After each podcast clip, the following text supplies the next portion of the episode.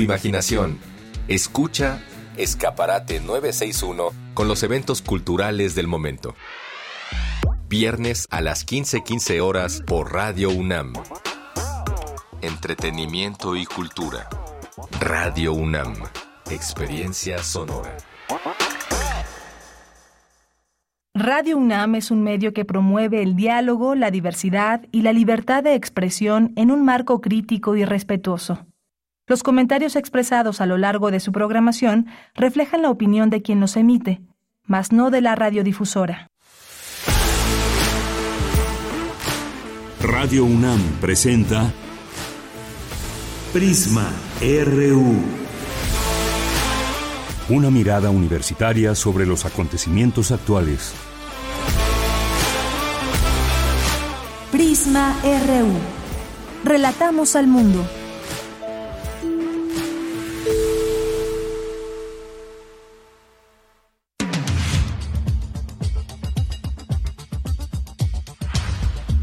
Muy buenas tardes, muchas gracias por acompañarnos aquí en Prisma RU, no sé ustedes, pero aquí en cabina tenemos frío, menos nuestro querido Denis que tiene mucho calor, pero todos tenemos muy mucho frío aquí en cabina y el ambiente también hace frío, hace fresco, tápense bien, estamos más o menos en 14 grados, es lo que marca según este termómetro aquí en la alcaldía Benito Juárez, en las inmediaciones de Radio UNAM, 14 grados, pues es una temperatura baja entre frentes fríos y que ya además, pues también ya es una época en la que la temperatura comienza a bajar. Y también pues ya han visto la luna, vieron la luna en estos días, maravillosa esta luna llena que hemos tenido oportunidad de ver, ya casi cuando iba a ser llena, llena y ahora también amaneció y desde el día de ayer una hermosísima luna, no se olviden de admirarla.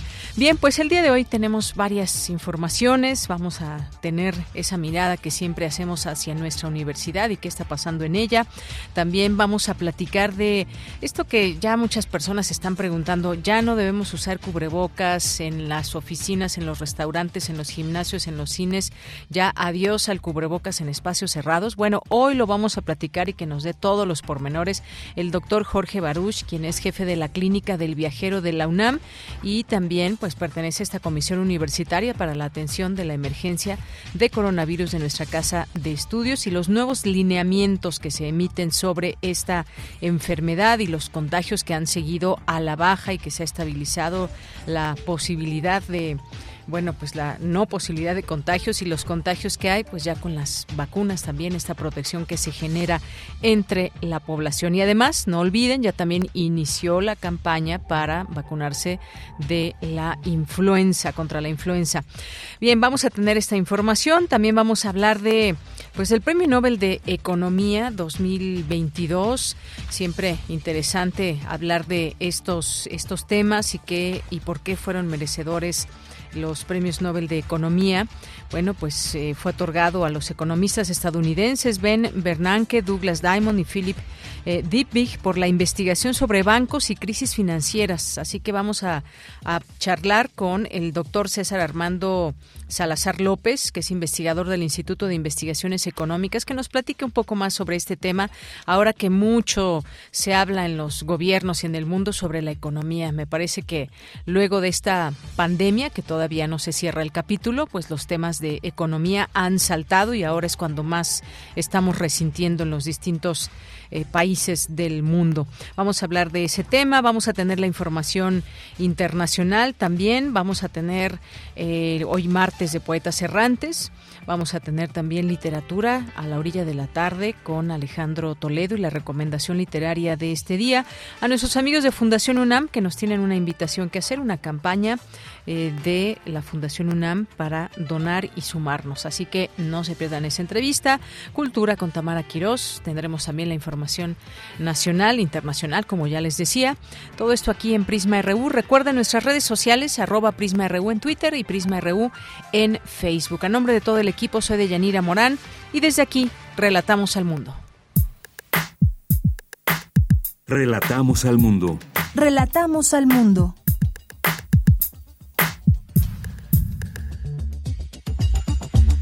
Y en este día martes 11 de octubre, en la información universitaria, inicia el segundo encuentro internacional de cátedras de la Unidad Académica del Festival Cultura UNAM. Los especialistas coinciden que la alteración generada por la pandemia no termina de dimensionarse del todo. En el campo cultural, por ejemplo, se resiente a diario en procesos, modelos y prácticas. Destacan en la UNAM la importancia de los experimentos en física cuántica. Acreedores del Premio Nobel de Física 2022 abren la puerta para realizar transformación de información y comunicación. En el último siglo, la sobrepoblación global, la tecnología al servicio de la industria y el comercio internacional sobreexplotaron irracionalmente el medio ambiente. Así lo señaló Raúl Bustamante Contreras, director de la Facultad de Derecho de la UNAM. En la explanada de Rectoría tuvo lugar un mitin del Estunam, demandan incremento salarial. En la información nacional, el Comité de Nueva Normalidad, conformado por las Secretarías de Salud, Economía, Trabajo y Previsión Social y el Instituto Mexicano del Seguro Social, actualizaron los lineamientos de seguridad sanitaria para la continuidad saludable de las actividades económicas ante la pandemia por COVID-19. Se establece que el uso del cubrebocas no es obligatorio en espacios cerrados donde exista la sana distancia. El subsecretario de Salud, Hugo López Gatel, informó que México suma 13 semanas de reducción de contagios de COVID-19. Indicó que la cantidad de casos es mínima, comparable con el inicio de la, de la epidemia. Zoé Robledo, director del Instituto Mexicano del Seguro Social, presentó la convocatoria internacional para médicos especialistas y de una más para médicos generales y personal de enfermería. Esta estará abierta esta convocatoria del 12 de octubre para cubrir 12, 249 eh, vacantes en 43 especialidades en 54 hospitales de México que están en 13 entidades. En la información internacional, el presidente de Ucrania, Volodymyr Zelensky, pidió al G7, al grupo de los siete, que lo ayuden a crear un escudo aéreo para detener los ataques rusos que sufre su país y que se han multiplicado desde el lunes. Por su parte, el presidente de Estados Unidos, Joe Biden, condenó los bombardeos a gran escala de Rusia contra varias ciudades de Ucrania y prometió que el mandatario ruso, Vladimir Putin, rendirá cuentas por las atrocidades cometidas durante la guerra. Hoy en la UNAM, ¿qué hacer? ¿Qué escuchar? ¿Y a dónde ir? ¿Somos la única especie que experimenta la menopausia? ¿El deseo sexual termina con la vejez? Conoce todo lo relacionado con la menopausia y andropausia en la nueva edición de la revista de la universidad, que se encuentra disponible en el sitio oficial www.revistadelauniversidad.mx como parte de las actividades del Festival Cultura UNAM y en el marco del segundo encuentro internacional de cátedras extraordinarias, se llevará a cabo el conversatorio El lenguaje como deseo, que contará con la participación de Jorge Alberto Gudiño, Laura Sofía Rivero y Julia Santibáñez. En este espacio se reflexionará cómo en la pandemia el uso desbordado de redes sociales y correo electrónico agregó una brutal acumulación de basura de palabras sobre el bagaje ya existente, cuyos límites aún no La cita es hoy, en punto de las 17 horas, en la sala de conferencias del Museo Universitario Arte Contemporáneo, o si lo prefiere sigue la transmisión en vivo a través de las redes sociales de la Unidad Académica Cultura UNAM. En el marco de la novena edición del Festival de Poesía Las Lenguas de América, Carlos Montemayor, se llevará a cabo la presentación del libro Dichos y mitos acerca del agua, que aborda la relación cultural de los pueblos indígenas con el vital líquido. La presentación de la obra estará a cargo de Irma Pineda Santiago, Alberto Rosete y Juan Mario Pérez. Asiste hoy, en punto de las 17 horas, a la Casa de las Humanidades de la UNAM, ubicada en calle Presidente Carranza número 2, Colonia Santa Catarina, en Coyoacán. La entrada es libre y el aforo limitado. No olvides llevar tu cubrebocas.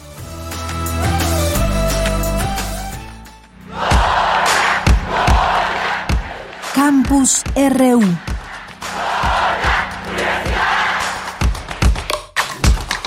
Una de la tarde con 11 minutos entramos a nuestro campus universitario cuando es las cuando son las 13 horas con 12 minutos.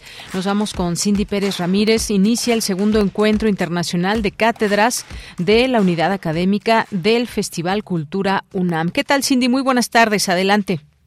¿Qué tal, Deyanira? Muy buenas tardes a ti y a todo el auditorio.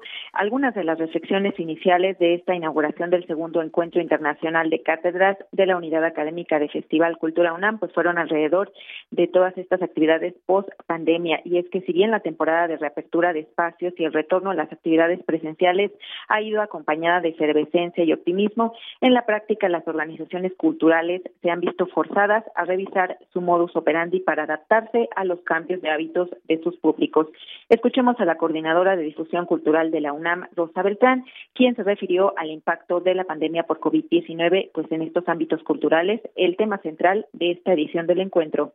Una forma de imaginar futuros posibles. Se partirá de algunos fenómenos o procesos que ya estaban en curso en la región iberoamericana antes de la pandemia y que se han profundizado con la misma, pero también aquellos que se han transformado y algunos otros que se han reinventado a partir del 2021. En este sentido, como hemos hablado de que es un coloquio interdisciplinario, este contará con la aportación de las distintas cátedras de lectura de la UNAM, pero también este año se sumará la colaboración especial de la Cátedra Extraordinaria Margaret Atwood y Gabriel Roy de la Facultad de Filosofía y Letras, además de la participación especial de la Cátedra Libre Grete Mosne. Los museos y la museología en Chile y la Cátedra de Investigación de Canadá sobre ciudadanía cultural de las personas sordas y prácticas de equidad cultural. Esta serie de actividades contarán con la participación de especialistas de Canadá, Chile, España, Estados Unidos, México y Reino Unido. Javier Ibacache, crítico y programador de artes escénicas, dio la conferencia inaugural de este segundo encuentro, en donde habló del escenario de transformación, resonando en los formatos de creación artística y que tiene como paisaje de fondo una revolución digital que busca acentuar todavía más la dependencia de plataformas virtuales de la mano de entornos inmersivos. Un mes atrás conocimos la primera encuesta post pandemia o post reapertura de espacios en España sobre hábitos y consumos culturales, con cifras bastante alarmantes. En esta efervescencia que vive el sector cultural del reencuentro y de la valoración del reencuentro, las cifras, al menos en España, son preocupantes. Disminución de la asistencia, especialmente a las salas de cine y también a las presentaciones teatrales. Em, pero de los estudios me interesa mucho este que corresponde a una línea de agencias, especialmente de marketing, buscando nuevas prácticas o nuevos hábitos. Y este estudio puntualmente determinaba algo que para todos fue un paradigma, esta idea de lo híbrido, esta idea de la transmisión como una gran panacea que nos dejaba la pandemia. Sin embargo, lo que detectaba este estudio es que para los adolescentes la transmisión en línea, el Zoom o todo lo que hacíamos como transmisión híbrida no era tan relevante. Lo relevante para esta generación parece ser lo inmersivo, de Yanira, el segundo encuentro internacional de cátedras de la Unidad Académica de Festival Cultura UNAM se realizará hasta el 13 de octubre como parte del Festival Cultura UNAM. Las sedes físicas son el Museo Universitario de Arte Contemporáneo y la Casa Universitaria del Libro, así como las redes sociales. Este es el reporte. Muchas gracias, Cindy. Muy buenas tardes. Muy buenas tardes. Bien, pues ahora nos vamos con Dulce García. Destaca la UNAM la destacan en la UNAM la importancia de los experimentos en física cuántica y eh, con respecto a los premios Nobel de Física 2022. Adelante, Dulce. Muy buenas tardes. Así es, Deyanira. Muy buenas tardes a ti y al auditorio. Deyanira, por sus experimentos con fotones entrelazados que establecieron la violación de las desigualdades de Bell y por su calidad de pioneros en la ciencia de la información cuántica. Hace una semana le fue otorgado el Premio Nobel de Física a Alain Aspect, John Clauser y Anton Selinger.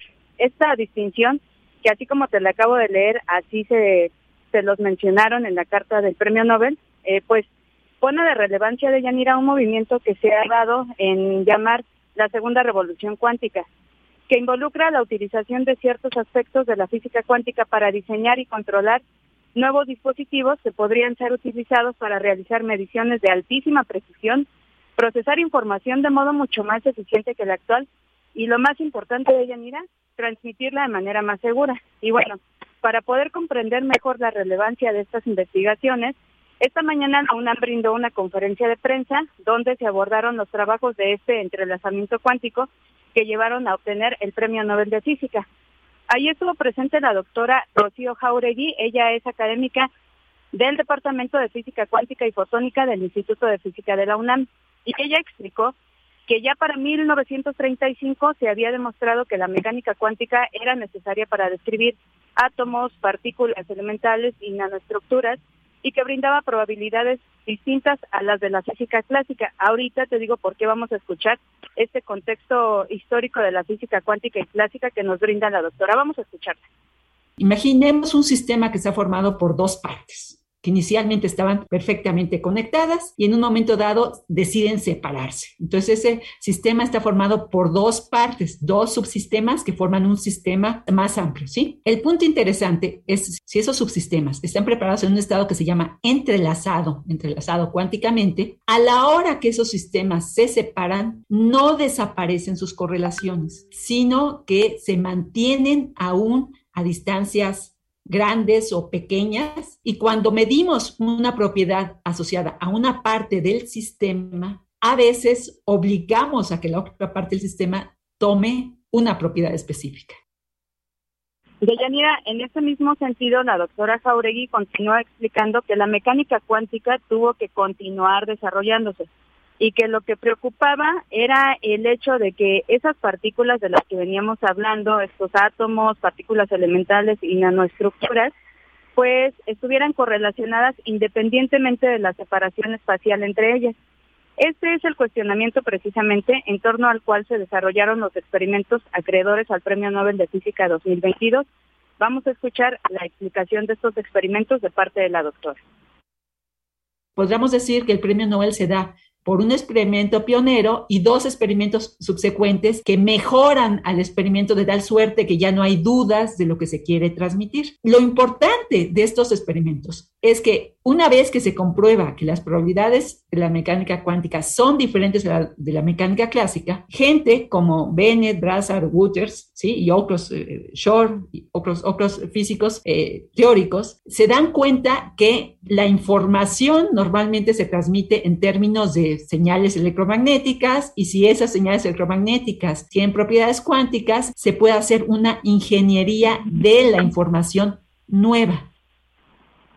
Y pues ahí el sentido de la importancia de estos premios de Yanira, la doctora dijo ya por último que estos experimentos abren la puerta a realizar transformación de investigación, de información y comunicación utilizando la mecánica cuántica con pares entrelazados. Esta es la información. Dulce, muchas gracias y buenas tardes. Gracias a ti, muy buenas tardes. Bien, y esto es en cuanto a Premio Nobel de eh, Física. Ya estaremos platicando también sobre los premios Nobel de Economía. Nos vamos a la siguiente información con mi compañera Cristina Godínez. En la explanada de Rectoría tuvo lugar un mitin del Estunam. Demandan incremento salarial. Adelante, Cristina. Hola, ¿qué tal, Deyanira? Un saludo para ti y para el auditorio de Prisma RU. Como parte del plan de acción derivado del 39 Congreso General Ordinario del Sindicato de Trabajadores de la UNAM, se realizó un mitin en la explanada de Rectoría, en el que se dieron cita trabajadores administrativos de base y de otras organizaciones sindicales. Entre las principales demandas está el incremento del 20% de aumento salarial. Escuchemos a Carlos Hugo Morales Morales, secretario general del STUNAM. El 39 Congreso dentro de la mesa de discusión de política nacional, así como de política laboral, diseñó una estrategia para poder atender toda esta dificultad que estamos enfrentando a nivel nacional, dadas las condiciones económicas que estamos viviendo como trabajadores y trabajadoras de este país, compañeras, compañeros. Carlos Hugo Morales expuso que en días pasados en la Cámara de Diputados demandaron una ampliación al presupuesto de la UNAM.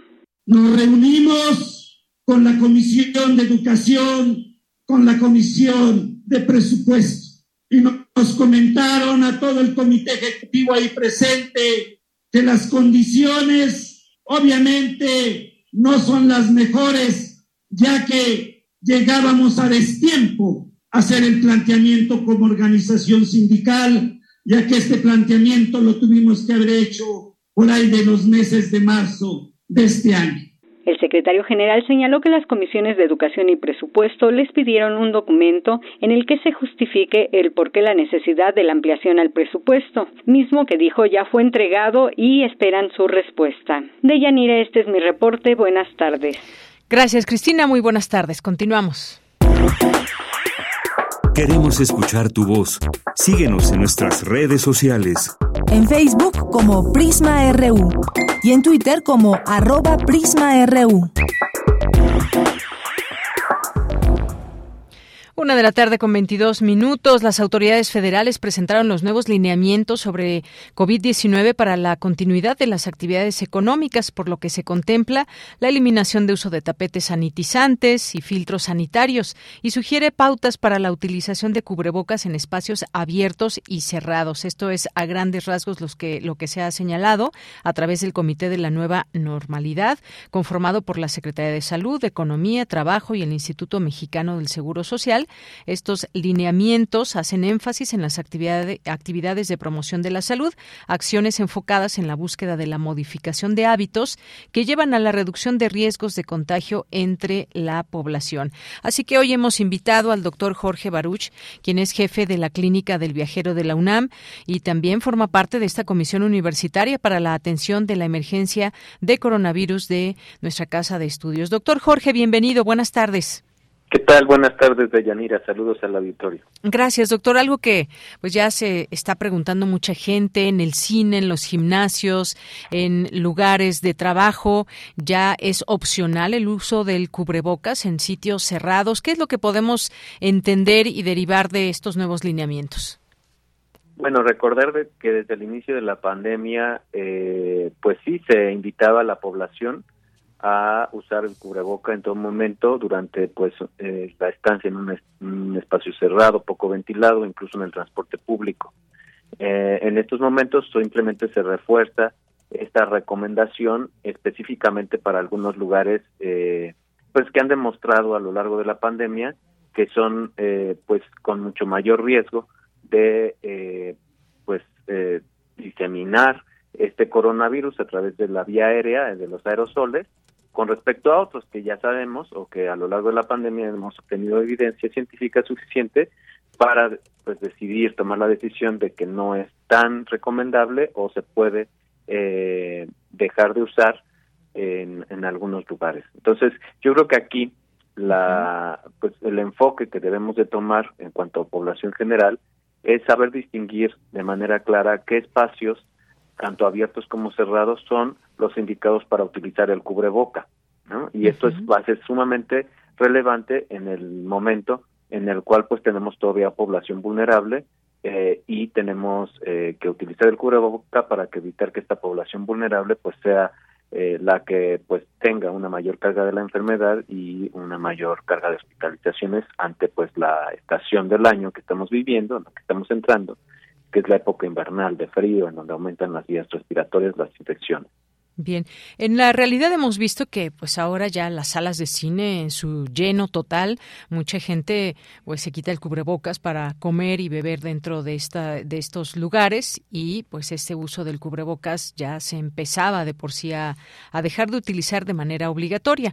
En el caso de los gimnasios, dependiendo si son al aire libre, por ejemplo, tienen una una ventilación amplia, pues creo que poco a poco se puede dar esto, pero ¿qué pasa con los que son completamente cerrados? Y me refiero, por ejemplo, a esa actividad donde mucha gente pues está corriendo, se está ejercitando, está pues respirando más fuerte o incluso pues se puede llegar normalmente a toser, a estornudar. ¿Qué es lo más recomendable si vemos que no hay esa ventilación? ¿Se sugiere seguir usándolo? ¿Qué es lo que podemos decir para este tipo de espacios o incluso, eh, doctor, también para los trabajos? Hay lugares que son muy encerrados, otros que tienen ventilación, pero ¿qué es lo que eh, en este sentido debemos comprender para ciertos sitios? Bueno, es importante que sepamos que los espacios cerrados siguen eh, siendo un lugar de alto riesgo para contraer la enfermedad respiratoria del coronavirus, el SARS-CoV-2 o incluso la influenza estacional. Eh, recordemos que un espacio cerrado sin sana distancia es el mayor riesgo para contraer esta enfermedad que pueda llegar a causar estragos en todas las personas, incluso enfermedades a largo plazo, o condiciones de salud que disminuyan nuestra calidad de vida. Entonces voy a empezar con el ejemplo del gimnasio, porque tú mencionabas, de Yanira. En el gimnasio, eh, las áreas de cardio algunas veces están en lugares, en lugares bien ventilados o con ventilación natural y incluso las caminadoras ¿no? o las, eh, las bicicletas pueden estar en espacios eh, con una altitud amplia de más de tres metros y, generalmente suelen estar separadas más de un metro y medio, por lo menos un metro y medio entre cada uno, las personas corriendo o caminando o haciendo bici. Entonces, en este sentido, si los techos son altos, elevados de tres metros y tenemos una ventilación natural o incluso esta distancia la mantenemos, pues sí es seguro retirarse el cubreboca porque estamos haciendo una actividad física intensa que requiere eh, retirarse el cubreboca. No así, por ejemplo, cuando vamos al área de pesas, de, por ejemplo, cuando estamos ah, haciendo los aparatos o en las pesas en una hora pico, pues estamos incluso esperando a que los otros terminen y pues las personas exhalan eh, continuamente eh, y pues están haciendo una actividad física que requiere pues de tomar aire y exhalarlo y puede llegar a ser esto un ambiente de un gran número de contagios. Entonces, en este sentido, en este en este escenario, pues sí tendríamos que usar un cubreboca de manera responsable, porque desconocemos si las otras personas puedan tener alguna enfermedad preexistente que los condiciona a que si enferman eh, puedan tener una mayor probabilidad de complicaciones y de hospitalización, o incluso nosotros, ¿no? Podemos tener estas enfermedades que nos condicionen esta complicación. Entonces, sin sana distancia, espacios cerrados, poco ventilados, está altamente recomendado en las guías y sin guías en, en, sentido común, pues usar un cubreboca. Ahora, con sana distancia, pues no es obligatorio siempre y cuando esté bien ventilado, incluso puede llegar a, ser seguro. Y en espacios abiertos, pues sí es sumamente seguro el, el retirarse el cubreboca, siempre y cuando mantengamos nuestra sana distancia. Si no va a ser posible la sana distancia, por ejemplo, en un concierto donde eh, no hay butacas, ¿no? Un espacio sin butacas, al aire libre, pero donde toda la gente está hacinada, eh, pues sí es importante seguir utilizando el cubreboca porque desconocemos mucho de los antecedentes o de cómo se cuidan las personas que están a nuestro alrededor.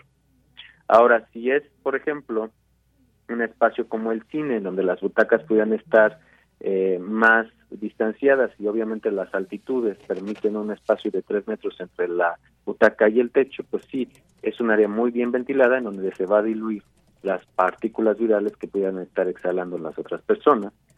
En el caso del transporte público, pues sí, definitivamente siempre tenemos que usar un cubreboca, eso sí, no, no está discusión. Eh, es obvio que, que eh, tenemos que usar cubreboca, sea hora pico o no sea hora pico porque pues es un espacio poco ventilado generalmente, con una altitud entre el piso y el techo pues es mínima y, con muchas personas eh, circulando, entrando, saliendo o durante la estancia a nuestro trayecto. Y eh, en el trabajo, pues aquí se delimita muy bien y se, eh, de hecho la guía está muy clara y se especializa mucho en lugares de trabajo en donde, eh, pues si compartimos un escritorio en donde enfrente o justo al lado está nuestro compañero de trabajo, pues sí tenemos que usar un cubreboca, eso es importante. Si nosotros vamos a comer, preferir eh, retirarnos a un espacio abierto, bien ventilado, o hacerlo en otra área en donde pues no estemos juntos necesariamente y, y eh, sin usar el cubreboca, eso va a ser muy importante.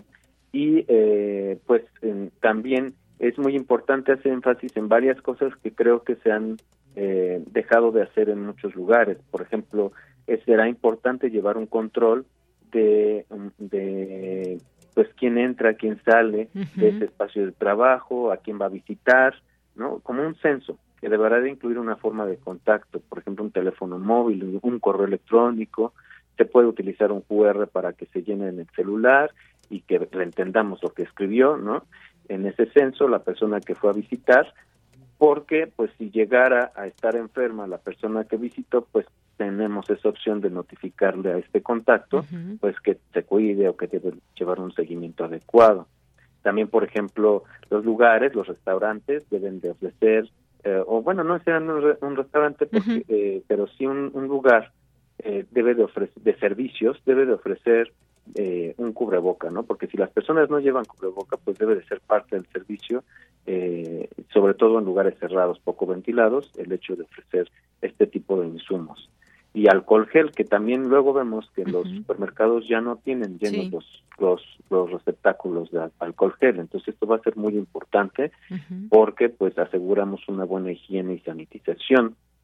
Y pues eh, será importante también en los lugares de trabajo pues llevar una bitácora de mantenimientos, sobre todo de los sistemas de aire y de ventilación, porque y pues habrá que estar contemplando presupuestos para poder ir adaptando y mejorando los espacios para que tengan opción de ventilación natural y si no es el caso, bueno, de ventilación eh, acondicionada, pero que no sea recirculante, ¿no? Que sea un flujo laminar. Eso también va a ser importante en los siguientes años. Efectivamente, y es que hay que entender también que pues el virus ahí ahí sigue, aunque podríamos decirlo así, doctor, con menos letalidad, está eh, debilitado, por supuesto las vacunas han hecho un papel muy importante y vemos que los contagios están a la baja, las muertes también, pero este virus y sus distintas variantes ahí siguen. Exactamente, y recordar que la estrategia para disminuir los contagios, mientras siga circulando el virus y manteniendo una tasa de generación de variantes, de, acumulación de mutaciones importante y nuevas variantes que pudieran llegar a escapar a la inmunidad o a la protección conferida con las vacunas, pues tendríamos que hacer esta, esta estrategia de múltiples láminas o capas que no solamente comprendan la vacunación, sino también la, el uso del cubreboca, la higiene, la sanitización, el seguimiento de los contactos, porque pues eh, sabemos que gracias a estas variantes nuevas, pues la, la efectividad de las vacunas disminuye. Por ejemplo, eh, nos protegen contra la hospitalización un 65% después de dos dosis y después de tres dosis un 86% las vacunas de RNA y nos protegen contra la hospitalización o muerte un 94% a los 60 días después de la tercera dosis. Entonces vean cómo eh, para hospitalización pues va disminuyendo la protección, no es el 100%, no es el 90%, incluso personas que solamente han recibido dos dosis es muy baja, es un 65%, suficiente para estar seguros, pero no es, es, 100% seguros, y un 86% después de la tercera dosis. Entonces también yo creo que este es un mensaje para nuestros radioescuchas de que pues eh, tenemos que mantener actualizados nuestros esquemas de vacunación, debemos de darle el seguimiento apropiado al gobierno para que nos abastezca de las vacunas y de los refuerzos, no debemos de relajar esa esa pues información y ese nivel de pues requerir este tipo de refuerzos hasta que no sepamos qué es lo que pasa con el long covid. Como lo dice la guía sabemos muy poco de qué es cuáles son las secuelas o los, los repercusiones a largo plazo y pues esto va a impactar a largo plazo si es que no estamos adecuadamente vacunados. Y pues los niños, los niños son los que nos preocupan ante la temporada invernal porque pues aumenta la probabilidad de un contagio en vías respiratorias, incluyendo el SARS-CoV-2, pues muchos de ellos todavía no están completamente vacunados con su esquema completo, que consiste de dos dosis o incluso niños de menores de seis años, pues consiste en tres dosis.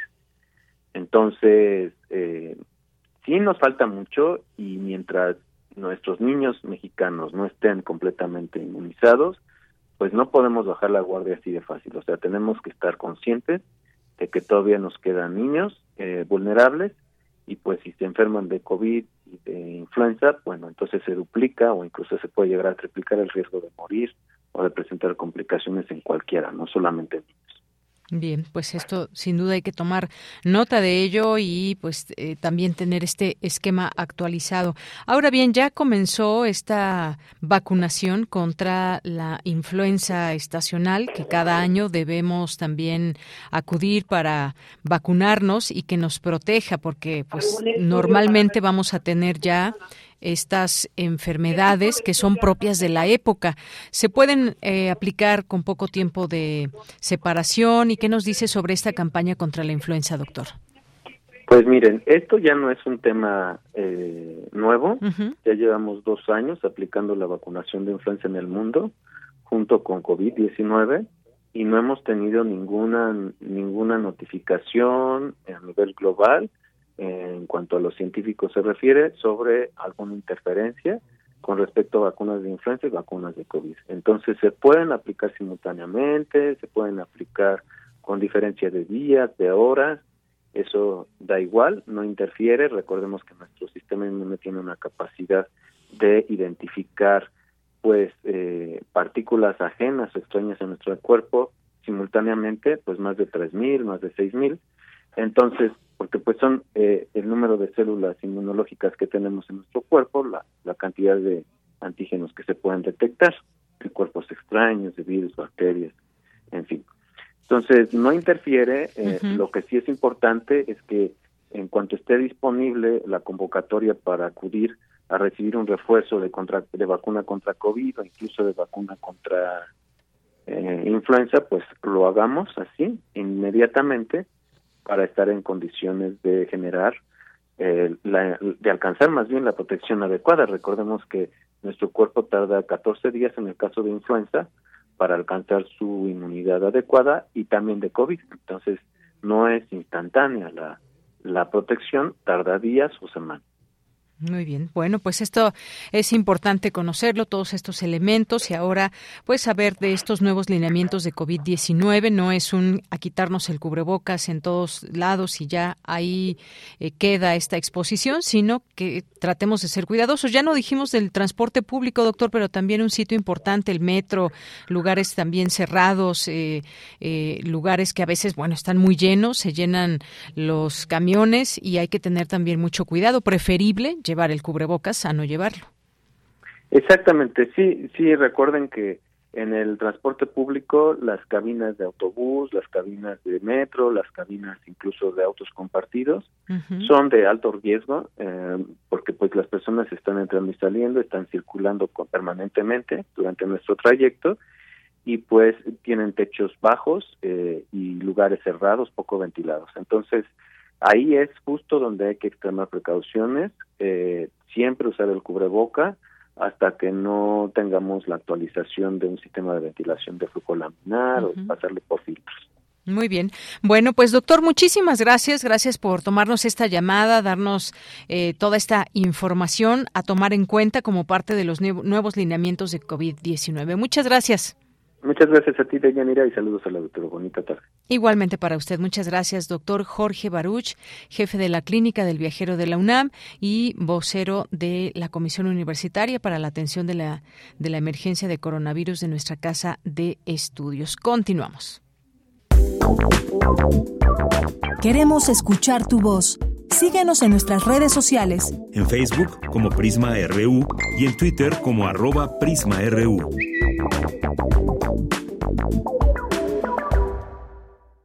Una de la tarde con 40 minutos. Vamos ahora a platicar de un tema que nos parece muy interesante también platicar aquí con ustedes al análisis y se refiere al Premio Nobel de Economía. Este Premio Nobel de este año, 2022, que fue otorgado a tres economistas estadounidenses eh, y, bueno, pues básicamente por la investigación sobre bancos y crisis financieras. Así lo dio a conocer la Real Academia, Academia de las Ciencias Sueca. Y ese trío estadounidense fue galardonado por haber mejorado significativamente nuestra comprensión del papel de los bancos en la economía, especialmente durante la crisis, las crisis financieras, así como la forma de regular los mercados financieros, es lo que dijo el jurado. Esta investigación bancaria moderna aclara por qué tenemos bancos, cómo hacerlos menos vulnerables a, en las crisis y cómo los colapsos bancarios exacerban las crisis financieras. Así que vamos a platicar del tema con el doctor César Armando Salazar López, investigador del Instituto de Investigaciones Económicas de la UNAM, adscrito a la Coordinación de Análisis Macroeconométrico Prospectivo. Doctor, muy buenas tardes, bienvenido. Hola, ¿qué tal? Muy buenas tardes a ustedes y auditorio. Gracias, doctor.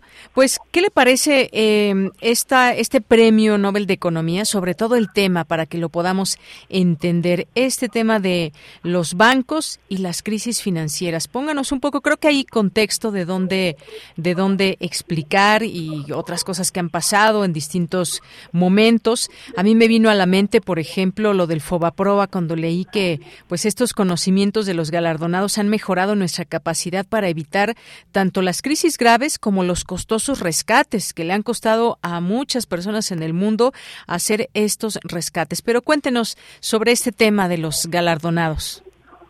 Sí, bueno, efectivamente, como, como usted lo dice, eh, este premio se otorga justo porque estos tres autores han, han desarrollado modelos teóricos para comprender de mejor forma la creación de liquidez por parte de la banca comercial eh, los eh, y, también eh, específicamente a Ben Bernanke, que estudió a principios de los 80 el papel que jugó el riesgo moral en el contexto de la Gran Depresión de 1929, ¿no? y que además estuvo, que, además fue un proceso de crisis durante toda la, década de los 30 del, siglo pasado. Eh, Ben Bernanke fue eh, posteriormente presidente de la Reserva Federal estadounidense, que es, digámoslo así, el Banco Central de Estados Unidos, y le tocó justamente encarar la, eh, crisis financiera de 2008-2009, que conocemos como Gran Recesión, y él justamente a partir del estudio que hizo de la de, la Gran eh, Depresión de, de 1930, eh, pues justamente impuso más, eh, bueno, fue, fue eh, dio, dio más elementos para poder salir de la crisis de la mejor forma, ¿no? Por supuesto, el, el, el FOBAPROA podría ser un, ejemplo de cómo la expansión de liquidez de la banca puede generar problemas y justo traer pues la necesidad de rescates bancarios. Pero sí hay que decir que este premio es siempre siempre el premio Nobel, eh, supongo que todos, pero el, premio Nobel de Economía es como muy controvertido, porque ciertamente ya ha habido desde otras posiciones teóricas el reconocimiento de los problemas que puede generar la banca comercial o la, o la liquidez de la banca comercial sobre la actividad económica. Porque, eh, digamos, desde una perspectiva muy convencional, la banca solamente tiene, eh, solamente intermedia entre ahorradores y aquellas personas que requieren eh, esos ahorros, ya sea para consumir, pero esencialmente para tener eh, inversión productiva. Y se supone, desde esta perspectiva muy convencional, que los bancos no pueden crear liquidez o crear crédito, ¿no? sino que siempre hay eh, elementos que, los constriñen. Y al final, estos autores, desde una perspectiva convencional, empiezan a analizar que esto no es particularmente cierto y que sobre todo en ciertos bancos con cierto eh, nivel eh, de, sí con cierto nivel de activos pues pueden generar eh, los problemas no Efectivamente, pues varios temas que derivan de todo ello, justamente muchas veces y algo que también eh, un miembro del Comité del Premio Nobel de Economía señala, por ejemplo, el pánico bancario que conducía a la quiebra de los bancos y que ese fue el mecanismo que convirtió una recesión relativamente ordinaria de la depresión de los años 30, la, eh, la crisis más dramática y severa del mundo que hemos visto en la historia moderna. Es importante también conocer esta parte eh, de la historia de la economía, por qué hemos tenido las grandes crisis o qué, qué es lo que ha pasado, cómo se dan todos esos movimientos y cómo podemos comprenderlo hoy en la actualidad estas investigaciones que tienen pues información valiosa esa capacidad también por otra parte doctor de la sociedad para canalizar el ahorro hacia inversiones productivas que también se vio severamente disminuida. Y en un momento como este doctor qué podemos decir un momento donde en el mundo hay eh, pues la inflación en, no sé si en todos los países pero una buena parte de los países luego de esta pandemia que ya está cediendo pues está se han visto afectadas las economías de los países, el caso de México también, por supuesto. Esto también entenderlo, eh, cuál es el papel de los bancos o cómo detener o enfrentar estas crisis financieras. Sí, el, el, papel del crédito en, una economía de mercado, en una economía capitalista, es, es muy relevante. ¿no? Eh, sí hay, eh, en, en, economía, en la disciplina de la ciencia económica, hay distintas formas de analizarlo. Y entonces yo, yo le mencionaba hace un momento que hay una perspectiva muy convencional en donde el banco solamente es un intermediario.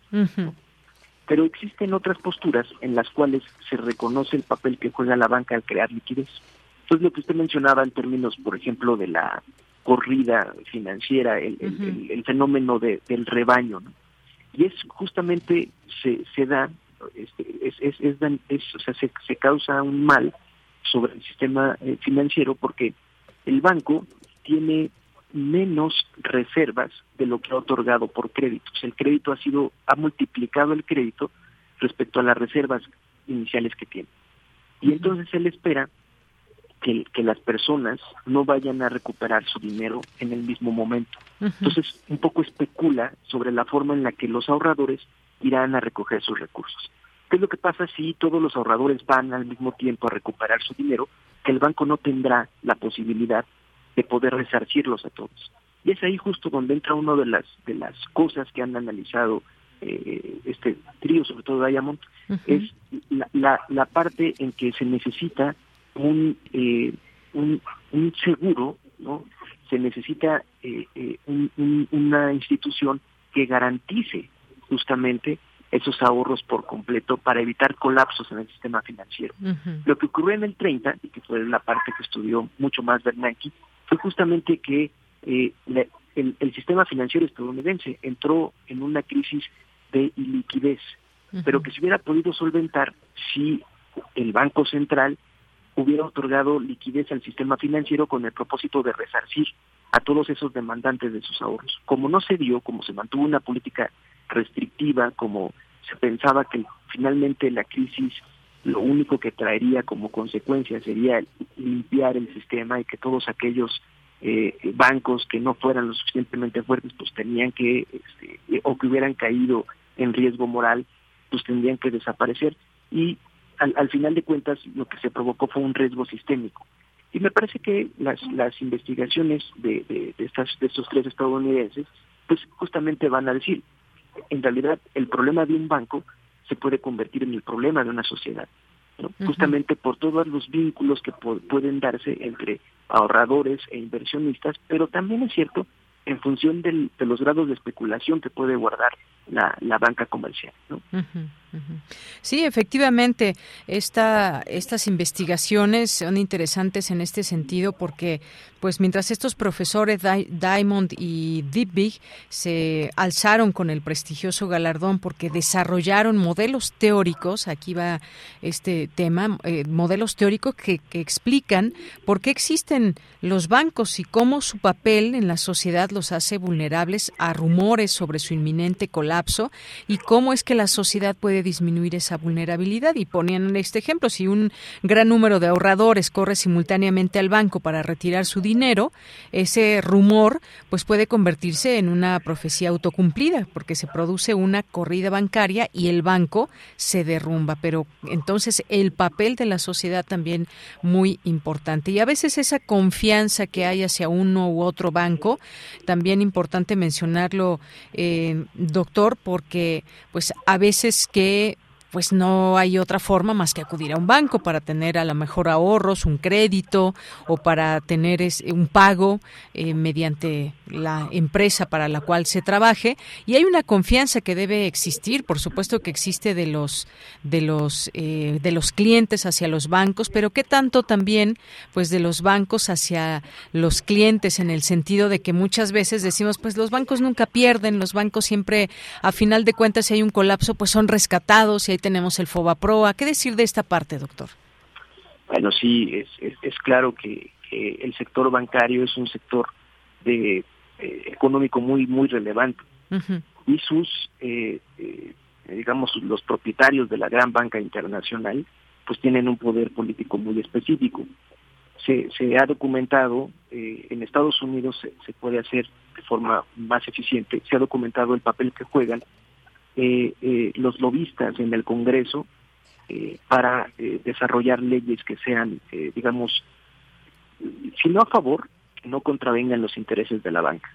Después de la crisis de 2008-2009, se pensó que venía un proceso de regulación bancaria eh, eh, muy importante y al final no ocurrió.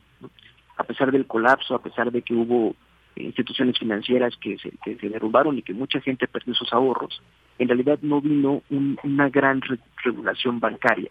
Y eso solamente se puede entender a partir del poder específico que tienen estos estos grandes corporativos eh, bancarios financieros en Estados Unidos y en, todo el mundo, ¿no? Entonces, y, y, sí, va va un poco en el sentido de que los bancos no van a perder porque al final siempre los congresos que están financiados de alguna forma por los propios bancos, pues son los que van a dar lugar a las leyes que les permitirán el rescate, ¿no? una, una adecuada supervisión y regulación bancaria es muy importante para un sistema financiero saludable, en, la mejor expresión de, la palabra. Se, necesita gran regulación para que justamente estos eh, grandes corporativos financieros no tengan demasiado poder y no puedan abusar de ese poder. El problema es que ellos mismos influyen en el tipo de regulación que se hace. Claro, uno de estos eh, galardonados, Diamond también eh, mostró cómo los bancos desempeñan una función socialmente importante. Como intermediarios entre los ahorradores y los prestatarios, los bancos están mejor preparados para evaluar la solvencia de los prestatarios y garantizar que los préstamos se utilicen para buenas inversiones. Pues toda una cadena también en todo ello. Hoy veíamos en distintos medios, digo algo que ha estado dándose en los últimos meses, podríamos decir, cómo han crecido también el de tarjetas de crédito entre los consumidores debido pues también a estas crisis. Y quizás también podemos decir hay una de alguna manera yo no sé por una parte confianza pero por otra también como que es el camino más fácil y seguro que te puede dar un, un préstamo sin caer en todas estas de pronto extorsiones que hemos visto que por la necesidad de dinero se puede caer. Son finalmente pues empresas fuertes muchas o la mayoría de las que operan aquí en, nuestro país y en el mundo pues sucede lo mismo. Y esa confianza y quizás crecimiento que puedan tener los bancos gracias a sus clientes y estas relaciones que finalmente pues también cuándo suben intereses o cómo son los intereses o cuánto se va a pagar realmente de esa de ese préstamo. Se pagan muchas veces el doble o el triple si te llegas a atrasar. En fin toda una cadena de cuestiones pero hay una hay una una eh, confianza también del cliente y por supuesto también de los bancos que operan en los países. Sí, eh, yo creo que con una adecuada regulación es, el mejor eh, el mejor componente para para poder regular todas estas estas actividades. Pero sí hay, hay, algunos puntos que, que, bueno hay, hay que hay que revisar, ¿no? las personas tienen que tener mucho cuidado con respecto al tipo de crédito que están aceptando. Siempre leer cuáles son las penalizaciones de no pago, la tasa de interés que se va a, tomar. Eh, este sí entiendo también que la situación económica lleva muchas veces a utilizar los préstamos por aplicación y que han generado muchísimos problemas en muchas familias, porque al final terminas pagando mucho más de lo que efectivamente te prestaron en un corto plazo pero además eres eres eh, eh, blanco de, de, extorsión, de amenazas, ¿no? Eso eso me parece muy delicado.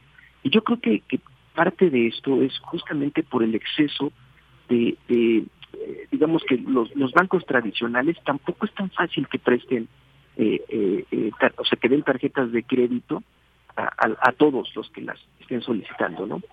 las tarjetas de crédito que regularmente dan, otorgan, son con un crédito muy pequeño y a tasas de interés muy altas. ¿no? Y entonces las personas que más necesitan, eh, digamos, salir en un momento determinado eh, de, sus, de sus gastos son los que se tienen que enfrentar a mayores tasas de interés, justamente porque el riesgo, de acuerdo a los bancos, es mayor en, esta, en estas personas, en estos hogares con menos recursos. Entonces sí hay que tener mucho cuidado en, en la forma en la que uno se endeuda, verificar eh, este, eh, eh, pues las tasas de interés, el tipo de instrumento que se está contratando. Y, yo creo que, que, la autoridad debería ser mucho más, más, más proactiva en, en, ofrecer mucha información respecto a las tasas, a los, a los tipos de institución financiera que sí están reguladas, que prestan eh, este, de forma eh, correcta o, o, apegada a la ley al menos eh, recursos para las familias que menos tienen, porque al final ellos son los más, los más desfavorecidos. en algunos segmentos de la población con ingresos más altos, lo más probable es que te llamen cinco veces al día para que ofrecerte tarjetas de crédito. Y, y, y, en otro sentido, a las personas que realmente lo, lo requerirían, pues simplemente no tienen acceso o si tienen acceso a tasas muy, muy altas de interés. Muy bien. Bueno, pues doctor, muy interesante todo esto. Siempre estos estudios eh, tan profundos que se hacen por parte de economistas y ni más ni menos que han sido laureados con este Premio Nobel de Economía. Nos pareció interesante también en estos tiempos comprender ese papel de, de los bancos, el papel de la sociedad. Y bueno, pues le agradecemos mucho estos minutos aquí en Prisma RU. No, al contrario, yo les agradezco a ustedes. Eh, muy buenas tardes. Igualmente, doctor, hasta luego. Muy buenas tardes. Bien, pues esta investigación sobre bancos y crisis financieras y todo lo que conlleva hablar de economía y en este sentido, pues centrándonos específicamente en lo que investigaron estos galardonados. Bien, son las la una de la tarde con 58 minutos. Ya casi nos vamos al corte. Varias notas aquí que van surgiendo en los temas nacionales. Recuerdan ayer que comentábamos sobre este supuesto acuerdo entre el gobernador de Zacatecas y quien Salazar y autoridades o, eh, instituciones que participarían para pues ayudar en el tema de la seguridad. Bueno, pues David Monreal disipa esta posible o lo que algunos llamaron una traición. Dice, no hay ningún acuerdo firmado con Estados Unidos. Y esto luego de que el presidente criticara este presunto acuerdo entre el gobierno de Zacatecas y Estados Unidos, debido a que constitucionalmente está prohibido. El gobernador del estado, David Monreal, disipó las dudas y acusaciones de posible traición y dijo, aclaró que no existe ningún acuerdo o convenio firmado entre Zacatecas y Estados Unidos, con lo que también dejó en claro que no existe nada de qué preocuparse. Así que, pues ya hay esta respuesta por parte del gobernador de Zacatecas. Hay, entre otros temas, también no solo más vacaciones. Morena propone en el Senado reducir a seis horas la jornada laboral, no conforme con la aprobación en comisiones unidas del dictamen para aumentar de seis a doce días de vacaciones pagadas para la clase trabajadora.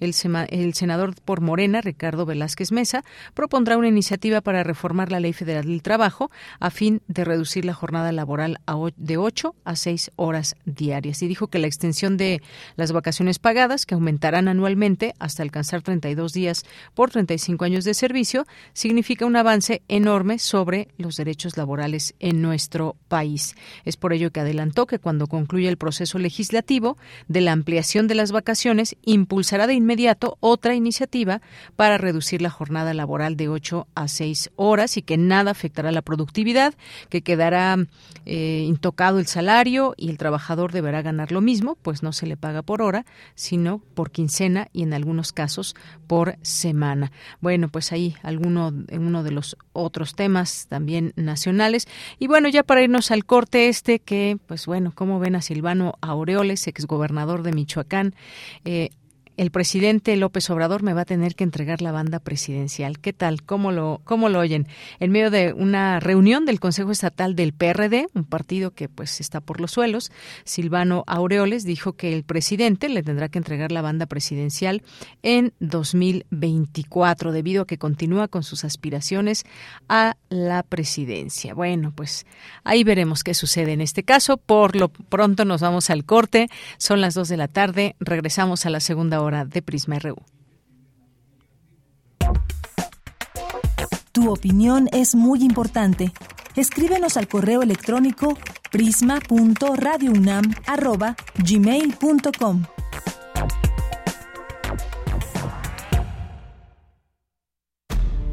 Un tejido infinito de impulsos. Un diálogo en los matices del silencio. Islas resonantes Pensar el mundo a través del sonido. Sesiones de escucha y diálogos en torno al sonido. Con Cintia García Leiva. Islas Resonantes. Miércoles a las 4 de la tarde, después del corte informativo. Repetición, sábados a las 19 horas, por el 96.1 de FM. Radio UNAM.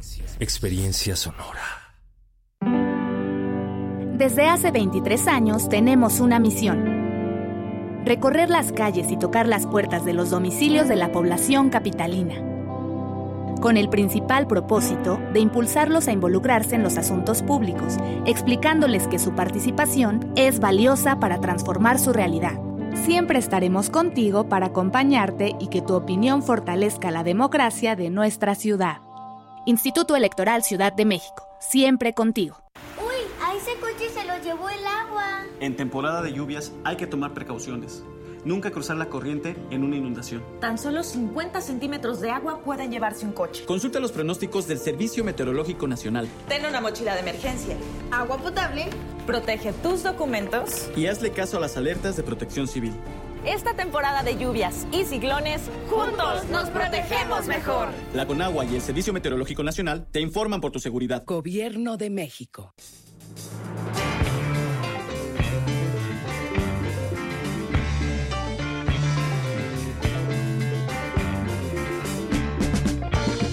La imaginación al poder.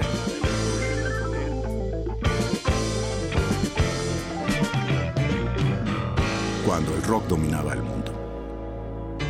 Todos los viernes a las 18.45 horas por esta estación. 96.1 de FM. Radio UNAM, Experiencia Sonora. Prisma RU. Relatamos al mundo.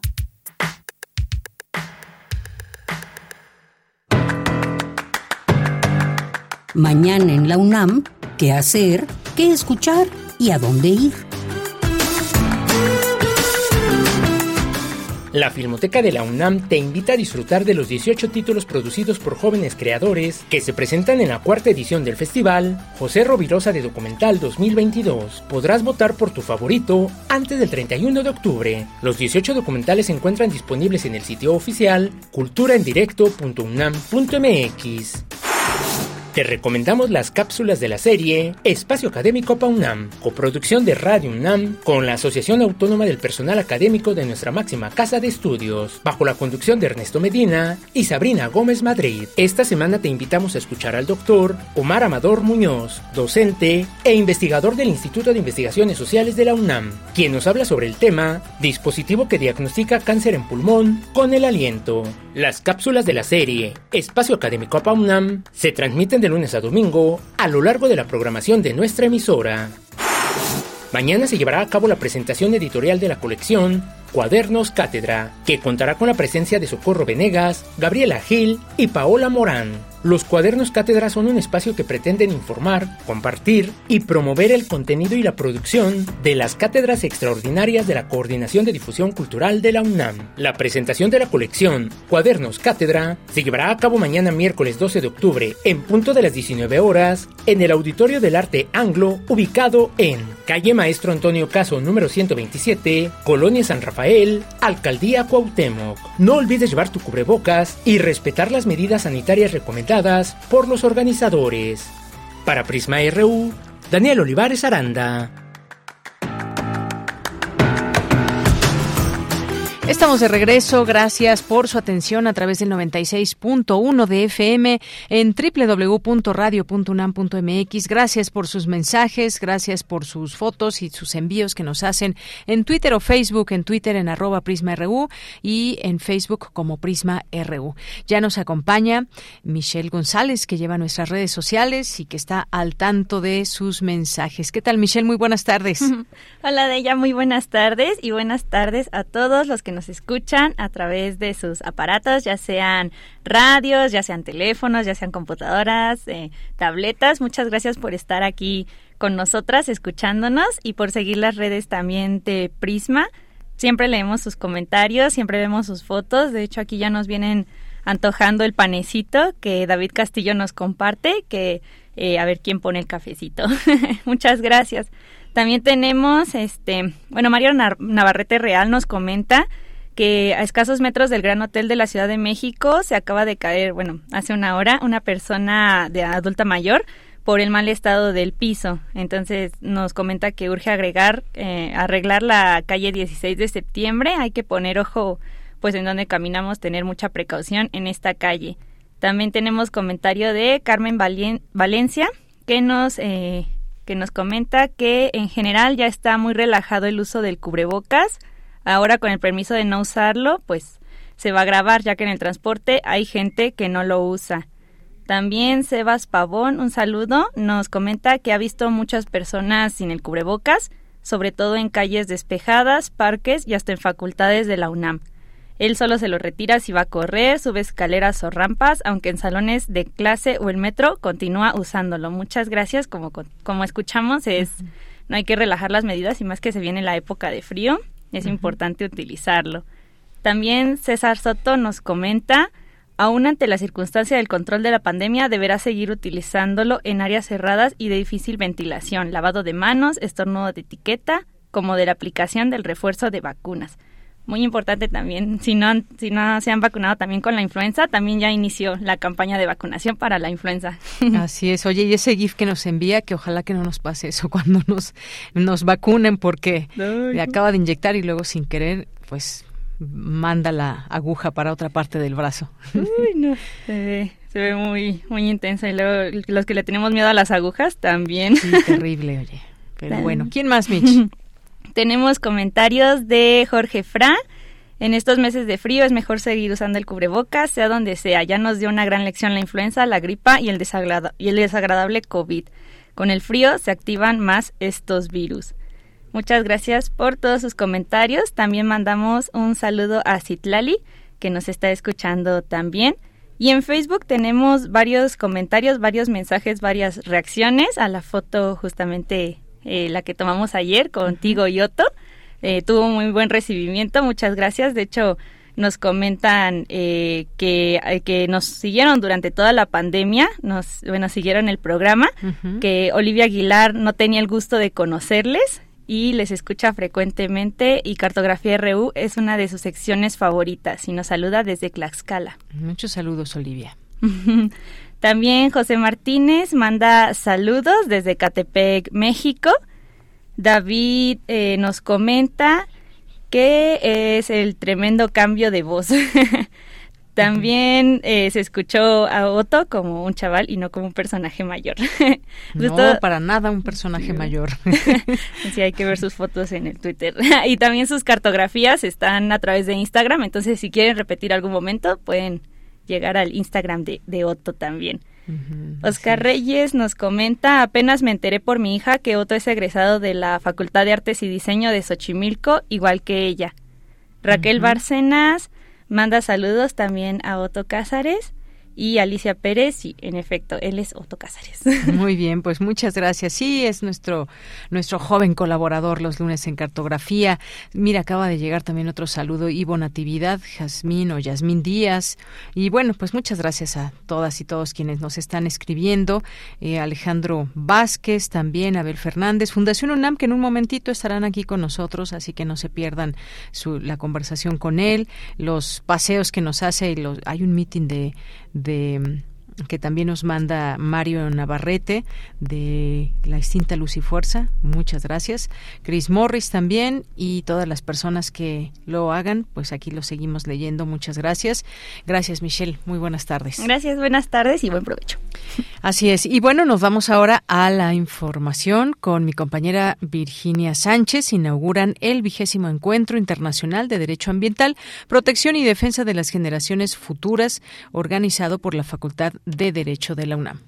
Hola, ¿qué tal, Deya? Muy buenas tardes a ti y al auditorio de Prisma RU. En el último medio siglo, el ser humano ha dañado más al planeta que todo lo que se le había afectado a lo largo de la historia de la humanidad. En el último siglo, la sobrepoblación global, la tecnología al servicio de la industria y el comercio internacional sobreexplotaron irracionalmente el medio ambiente. Así lo señaló Raúl Bustamante Contreras, director de la Facultad de Derecho de la UNAM, durante la inauguración del vigésimo Encuentro Internacional de Derecho Ambiental protección y defensa de las generaciones futuras. Resaltó la importancia de entenderlo así y tomar medidas para prever la falta de interés en la preservación y cuidado del entorno natural que puede llevar a una crisis mayor. Asimismo, se sumó a la iniciativa de que la facultad convoque a elaborar una declaración de principios para un movimiento global de protección y defensa de las generaciones futuras para que tengan un medio ambiente mejor. En tanto, Jesús Anlén Alemán, presidente del Tribunal de Justicia Administrativa de la Ciudad de México, detalló que Naciones Unidas registra 1.8 millones de jóvenes de 10 a 24 años de edad, la mayor generación en la historia, y de ellos el 88% vive en países que albergan los mayores bosques, ríos y biodiversidad.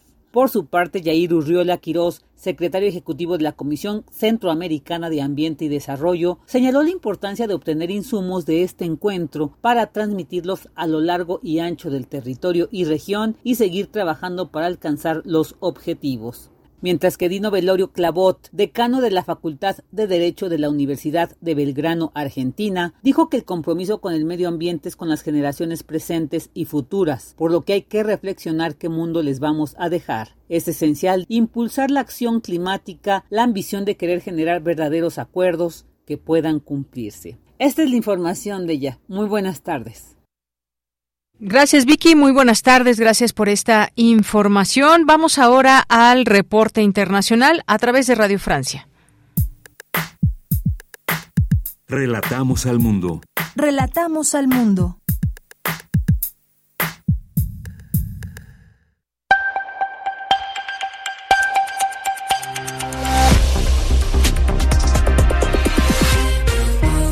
Bienvenidos a este flash informativo de Radio Francia Internacional. Lucien Bisangué lo hace en los controles. Hoy es martes 11 de octubre y vamos ya con las noticias. Andreina Flores. En Ucrania se registraron hoy nuevos bombardeos en la región de Leópolis, a 40 kilómetros de la frontera entre Ucrania y Polonia. Fuertes explosiones que han causado daños de infraestructura y cortes eléctricos. Esto un día después de que Rusia lanzara al menos 84 misiles contra diferentes regiones, incluyendo la capital Kiev, con un saldo de 19 muertos. En Rusia se espera la visita del director de la Agencia de la ONU para la Energía Atómica, Rafael Grossi, para discutir la seguridad de la central nuclear de Zaporilla, en Ucrania. Y por otra parte, el gobierno ruso clasificó oficialmente al gigante estadounidense Meta, la casa matriz de Facebook e Instagram, como una organización terrorista y extremista, lo que abre la puerta a demandas judiciales contra sus usuarios. En Francia, la primera ministra Elisabeth Borne anunció que el gobierno obligará por ley al personal de la empresa petrolera ESO ExxonMobil a suspender la huelga que mantiene desde el día jueves y que ha generado una fuerte escasez de combustible en todo el país.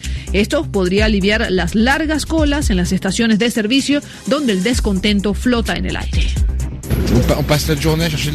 Pasamos el día buscando gasoil para poder trabajar. Las filas son muy largas. Es una catástrofe. En todas partes hay filas. Sí, ve, aquí tampoco hay carburante. Es una vergüenza ver gente a las 3 de la madrugada haciendo cola. Inimaginable en 2022. Hoy, 11 de octubre, se celebra el Día Internacional de la Niña para generar conciencia sobre las desigualdades que sufren las niñas en todo el planeta y garantizar sus derechos. Hablamos de problemas importantes como matrimonio forzado, mutilación genital, falta de acceso a la educación y violencia sistematizada, entre muchos otros. La FIFA distribuirá 209 millones de dólares entre los clubes que liberen a sus jugadores internacionales para el Mundial 2022 de Qatar, la misma suma que hace cuatro años en el Mundial de Rusia. Cada club recibirá 10 mil dólares aproximadamente por cada día que sus jugadores estén bajo la disciplina de su selección nacional durante la Copa Mundial, que va del 20 de noviembre al 18 de diciembre. Y en Japón se vuelven a abrir las puertas al turismo tras dos años y medio de duras restricciones por el COVID y ya aterrizaron los primeros vuelos de Israel, Francia y Reino Unido. Así ponemos punto final a este flash de Radio Francia Internacional. Prisma RU. Relatamos al mundo. Dos de la tarde con 16 minutos y bueno, vamos a dar paso a una entrevista con nuestros amigos de Fundación UNAM. Antes, antes me dice por aquí un pajarito que hoy es el cumpleaños de Dulce García, así que le hacemos llegar una felicitación y un abrazo dulce si es que nos estás escuchando. Y bien, pues nos vamos ahora con nuestra siguiente entrevista que es con el licenciado José Alonso Fernández, que es coordinador de comunicación y nos va a platicar de la campaña que hay en página web de Fundación UNAM para donar y que nos sumemos, por supuesto. ¿Qué tal, licenciado José Luis? Muy buenas tardes.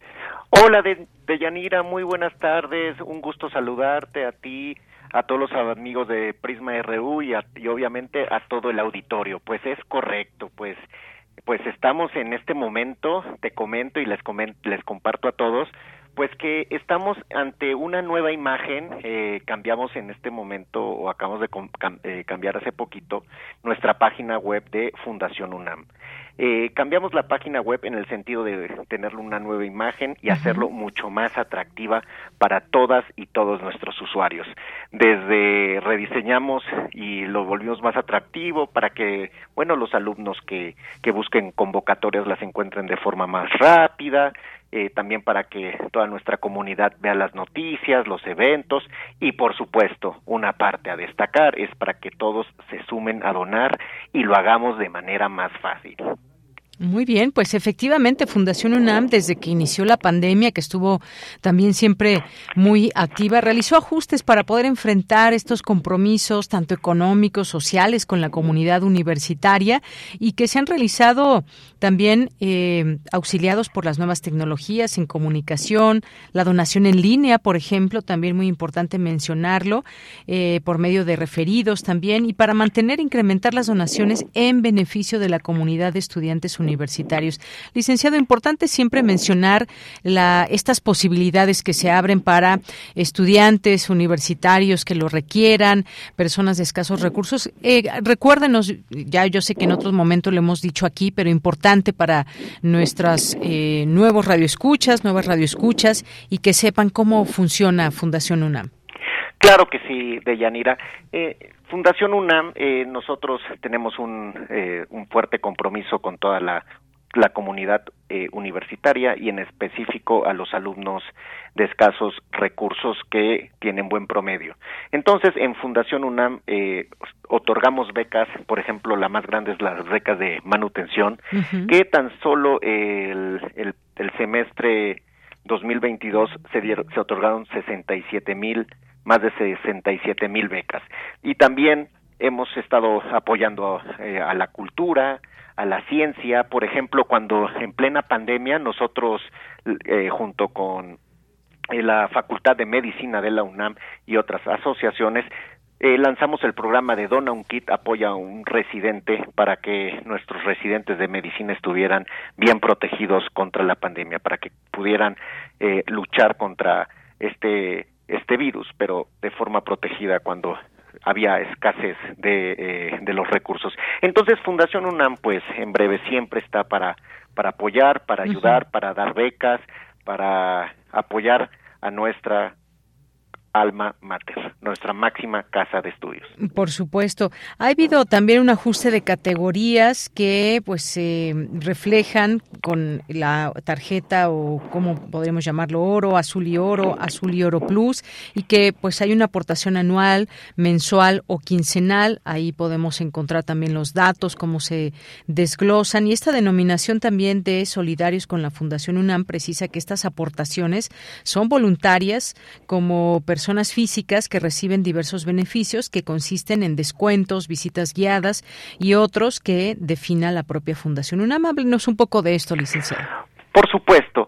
Como tú bien eh, decías hace, hace, hace unos momentos, eh, de que pues nos tenemos que abrir a las nuevas tecnologías y la pandemia pues a todos, eh, a, la, a la UNAM, a, a la fundación, a todos nos abrió a nuevos, nuevos mecanismos, nuevos, nuevas formas. Entonces, una forma de que nosotros hemos estado mejorando según eh, los requerimientos de los usuarios y hemos en constante mejoría es la página web. La página web es un, es un mecanismo eh, bastante funcional, bastante práctico para donar. Te comento que en nuestra, en nuestra, te, les recuerdo a todos los nuestra comunidad y nuestros radioescuchas, nuestra página es www.fundacionunam.org.mx. Ahí pueden encontrar un botón que dice eh, súmate o pueden irse directamente a www.fundacionunam.org.mx diagonal súmate y allí tenemos eh, la posibilidad de donar a través de un solo paso.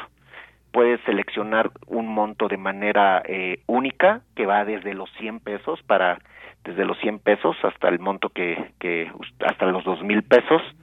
Y de, de manera eh, mensual, que son las categorías que estábamos comentando, que son las de 340, 600 y 800 pesos, y ahí ya te conviertes en un solidario de la Fundación UNAM.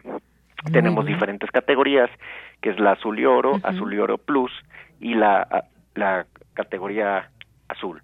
Entonces, con estas, con estas categorías ya recibes correos, recibes descuentos, recibes beneficios y obviamente pues el la satisfacción de también estar apoyando a los estudiantes de escasos recursos con becas y con apoyos a nuestra universidad. Pero es lo que comentabas, es sumamente eh, sumamente fácil, lo estamos haciendo lo, lo más fácil posible para que ahora sí que no se nos complique, para que no tengamos que salir de casa y de verdad que de un solo clic podamos, o de un par de clics podamos hacer realidad los sueños de miles de estudiantes.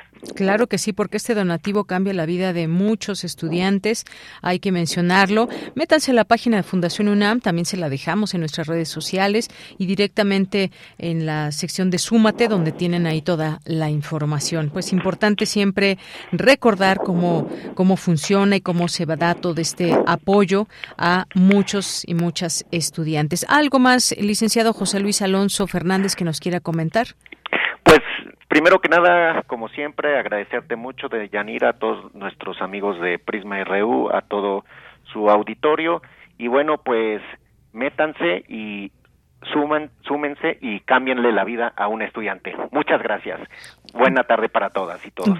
Gracias, muy buenas tardes para usted. Gracias, licenciado José Luis Alonso Fernández, coordinador de comunicación y que nos ha hablado de esa campaña de la página web de la Fundación UNAM y cómo poder donar y sumarnos a estas buenas acciones. Continuamos.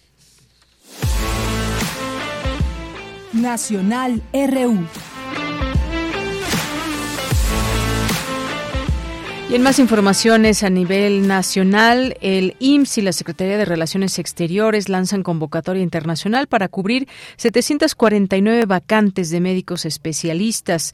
El IMSS lanza esta convocatoria para contratar médicos especialistas de cualquier, cualquier parte del mundo. Por eso también está trabajando en ello la eh, Secretaría de Relaciones Exteriores. Esto con el objetivo de cubrir este número de vacantes que hay, 749 en poblaciones marginadas. Esto mientras se cumplen los procesos de formación para solucionar estos déficits. Esta convocatoria es para médicos en 42 especialidades como cardiología, oncología, psiquiatría, pediatría, neurología, neumología, gastroenterología, así como cirugía general, cardiovascular, maxilofacial, reconstructiva y de trasplantes, eh, buscando cubrir estas vacantes en 54 hospitales que atienden población sin seguridad social y en lugar lugares remotos de 13 estados de la República Mexicana. Así que ahí está esta convocatoria que abre el Instituto Mexicano del Seguro Social y la Secretaría de Relaciones Exteriores. En otras informaciones, el Fondo Monetario Internacional reduce pronóstico de la economía mexicana para 2023, actualizó proyecciones de crecimiento para la economía mexicana, lamentablemente se redujeron de acuerdo con este este organismo internacional, donde dice que la economía mexicana no conseguirá crecer al 3% que había previsto el gobierno mexicano. En la presentación del informe Situación México señaló que para 2022 mantienen su pronóstico de crecimiento del PIB, del Producto Interno Bruto, de 2.0%. Eh, pero para 2023 se redujeron de 1.6 a 0.6%. Esto es lo que lo que menciona. Y en otros temas, temas políticos que van avanzando, dimes y diretes, declaraciones.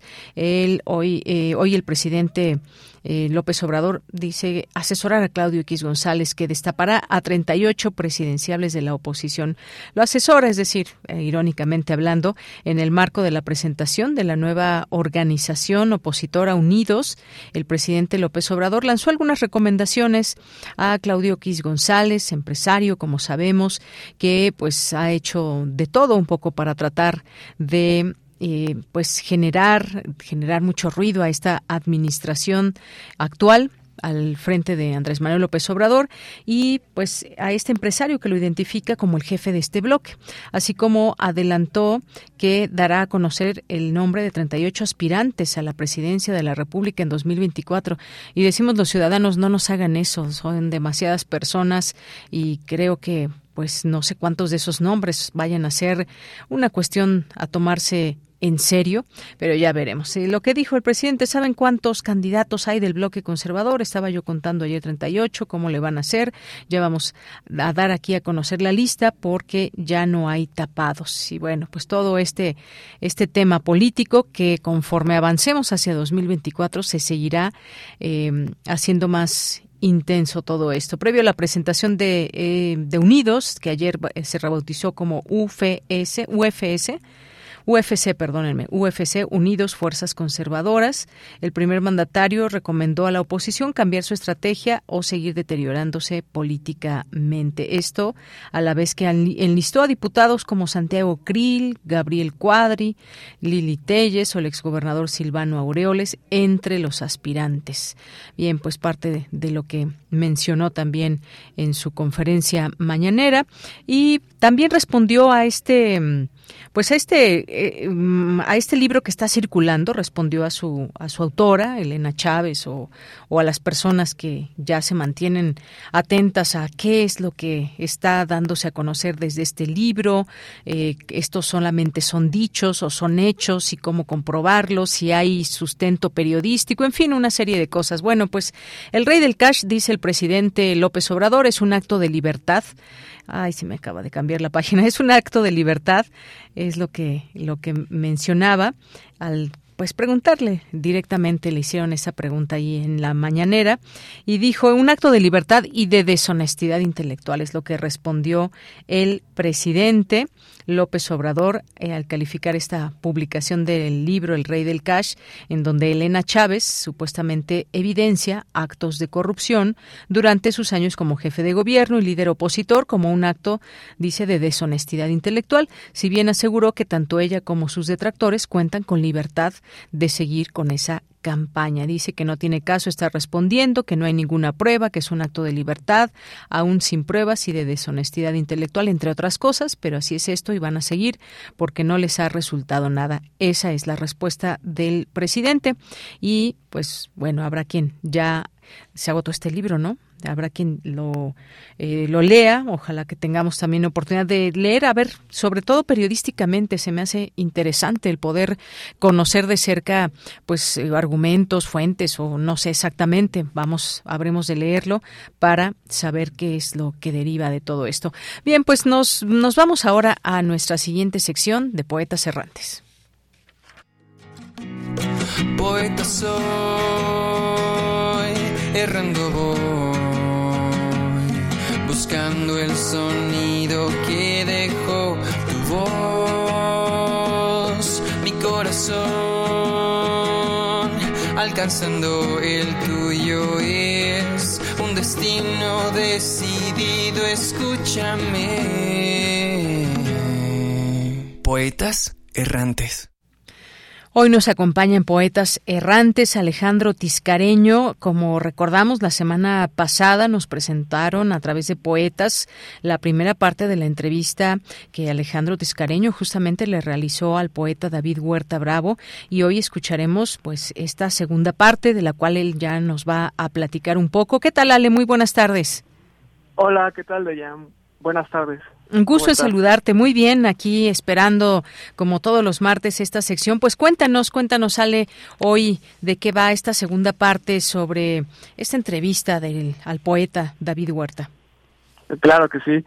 Bueno, continuando con nuestro condolido homenaje al, al poeta David Huerta, eh, vamos a escuchar esta segunda parte, como mencionaste, de una entrevista que le realizamos hace dos años, en donde, bueno, pues además de recibir la generosidad de su conocimiento, encontraremos un poema inédito que desgraciadamente nunca vio la luz, pero que David nos regaló con mucho cariño. Así que con el mismo cariño, espero que lo disfruten. Claro que sí, pues vamos a escucharlo y regreso contigo, Ale. Claro que sí. Damos la segunda parte de esta entrevista realizada al poeta David Huerta. Que la disfruten. ¿Es posible que la poesía vuelva a contarnos historias como los poemas homéricos? ¿O a qué se debe este casi abandono por las grandes narraciones desde la poesía? Apenas puedo alcanzar a explicarme este abandono de la poesía. José Gorostiza, el gran poeta mexicano, el más grande poeta mexicano del siglo XX, denunció, por así decirlo, en sus notas sobre poesía de los años 50. Como si el poeta hubiera cedido graciosamente, sin pedir nada a cambio, a la novela y al cuento y a las otras formas de narración, consagradas en la época moderna, los dones o el privilegio de contar historias. Cuando la poesía, desde los poemas homéricos, en el occidente por lo menos, ha hecho esto siempre con toda normalidad, contar historias. La materia de la épica es la narrativa y la poépica es parte de la poesía, no solamente parte, raíz, la raíz misma de la poesía. Los poemas homéricos y más adelante en la gran poesía romana, latina de Virgilio, en la Eneida, están narraciones extraordinarias. El más grande poema de la cristiandad, la Divina Comedia, es una narración. Han pasado casi 50 años desde que su primer libro de poemas, El Jardín de la Luz, fue publicado. A sus 70 años de edad, ¿cómo juzga la poesía de aquel joven? En realidad me siento muy lejos, es natural que así sea, del joven, de la persona que lo compuso, que escribió los poemas de este libro. Es evidente que lo que yo escribo ha cambiado, no sé si ha evolucionado, no sé si ha mejorado, pero desde luego ha cambiado. Y muchísimo a lo largo de casi 50 años de publicar poesía, de escribir poesía. Más de 50 años, desde luego. Entonces, la idea de este joven la figura que yo veo allí en el fondo del tiempo no me resulta del todo antipática, como diría Borges, pero sí me siento muy lejano de él, de lo que pensaba, de lo que creo recordar que pensaba e incluso de lo que sentía. Aunque sin ese joven ya no existiría ahora, desde luego. Ni sería lo que soy, ni haría lo que hago, valga lo que valga lo que hago. ¿Cuáles son sus proyectos más recientes? ¿Tendremos más de David Huerta en un futuro? Los proyectos que tengo en mente, los proyectos que tengo en marcha, son los mismos de siempre, escribir y leer mucho, estudiar y en lo posible publicar. He estado revisando en el confinamiento al que nos hemos visto obligados en estos meses, muchísimo material inédito que guardaba en los cajones, por así decirlo, pero en realidad estaban en todos los rincones de la casa.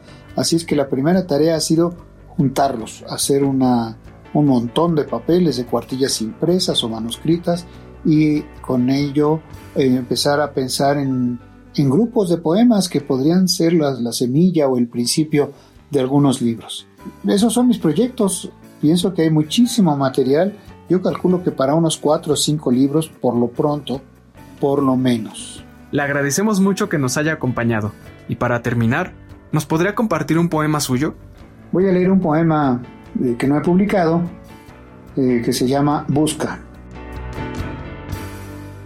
No me busques debajo de la piedra, sino sobre las aguas serenas e invisibles.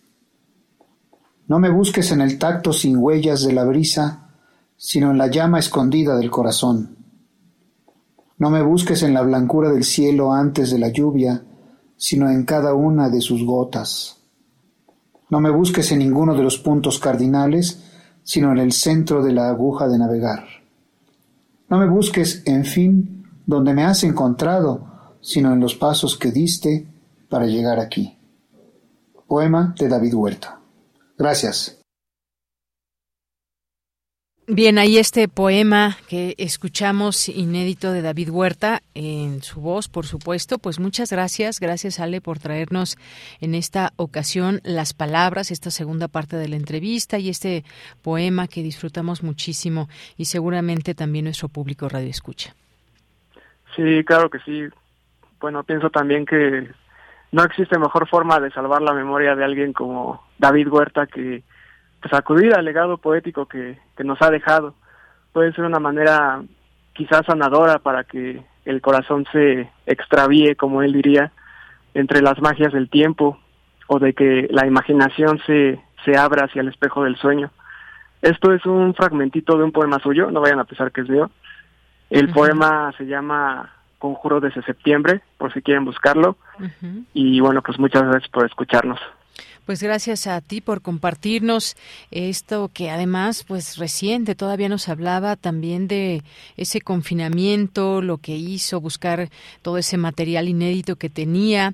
Y como decía, siempre los proyectos en mente, escribir más y leer mucho, que siempre, pues para un autor como él, para un escritor, un poeta como él, pues sin duda, sin duda esto es básico y eso es lo que durante el confinamiento hacía según nos, nos, eh, nos compartió, te compartió en esa entrevista. Pues muchas gracias, Ale, gracias por esta, por esta cápsula de poetas errantes y la voz de David Huerta. Muchas gracias a ti, Bella. Hasta luego. Un abrazo para ti también, Alejandro Tiscareño, hoy en Poetas Errantes. Esta es una producción de Poetas Errantes, unidos con la poesía y el corazón. Algo en ti me es muy familiar. Hay algo en este encuentro que no quiero olvidar. Poeta soy.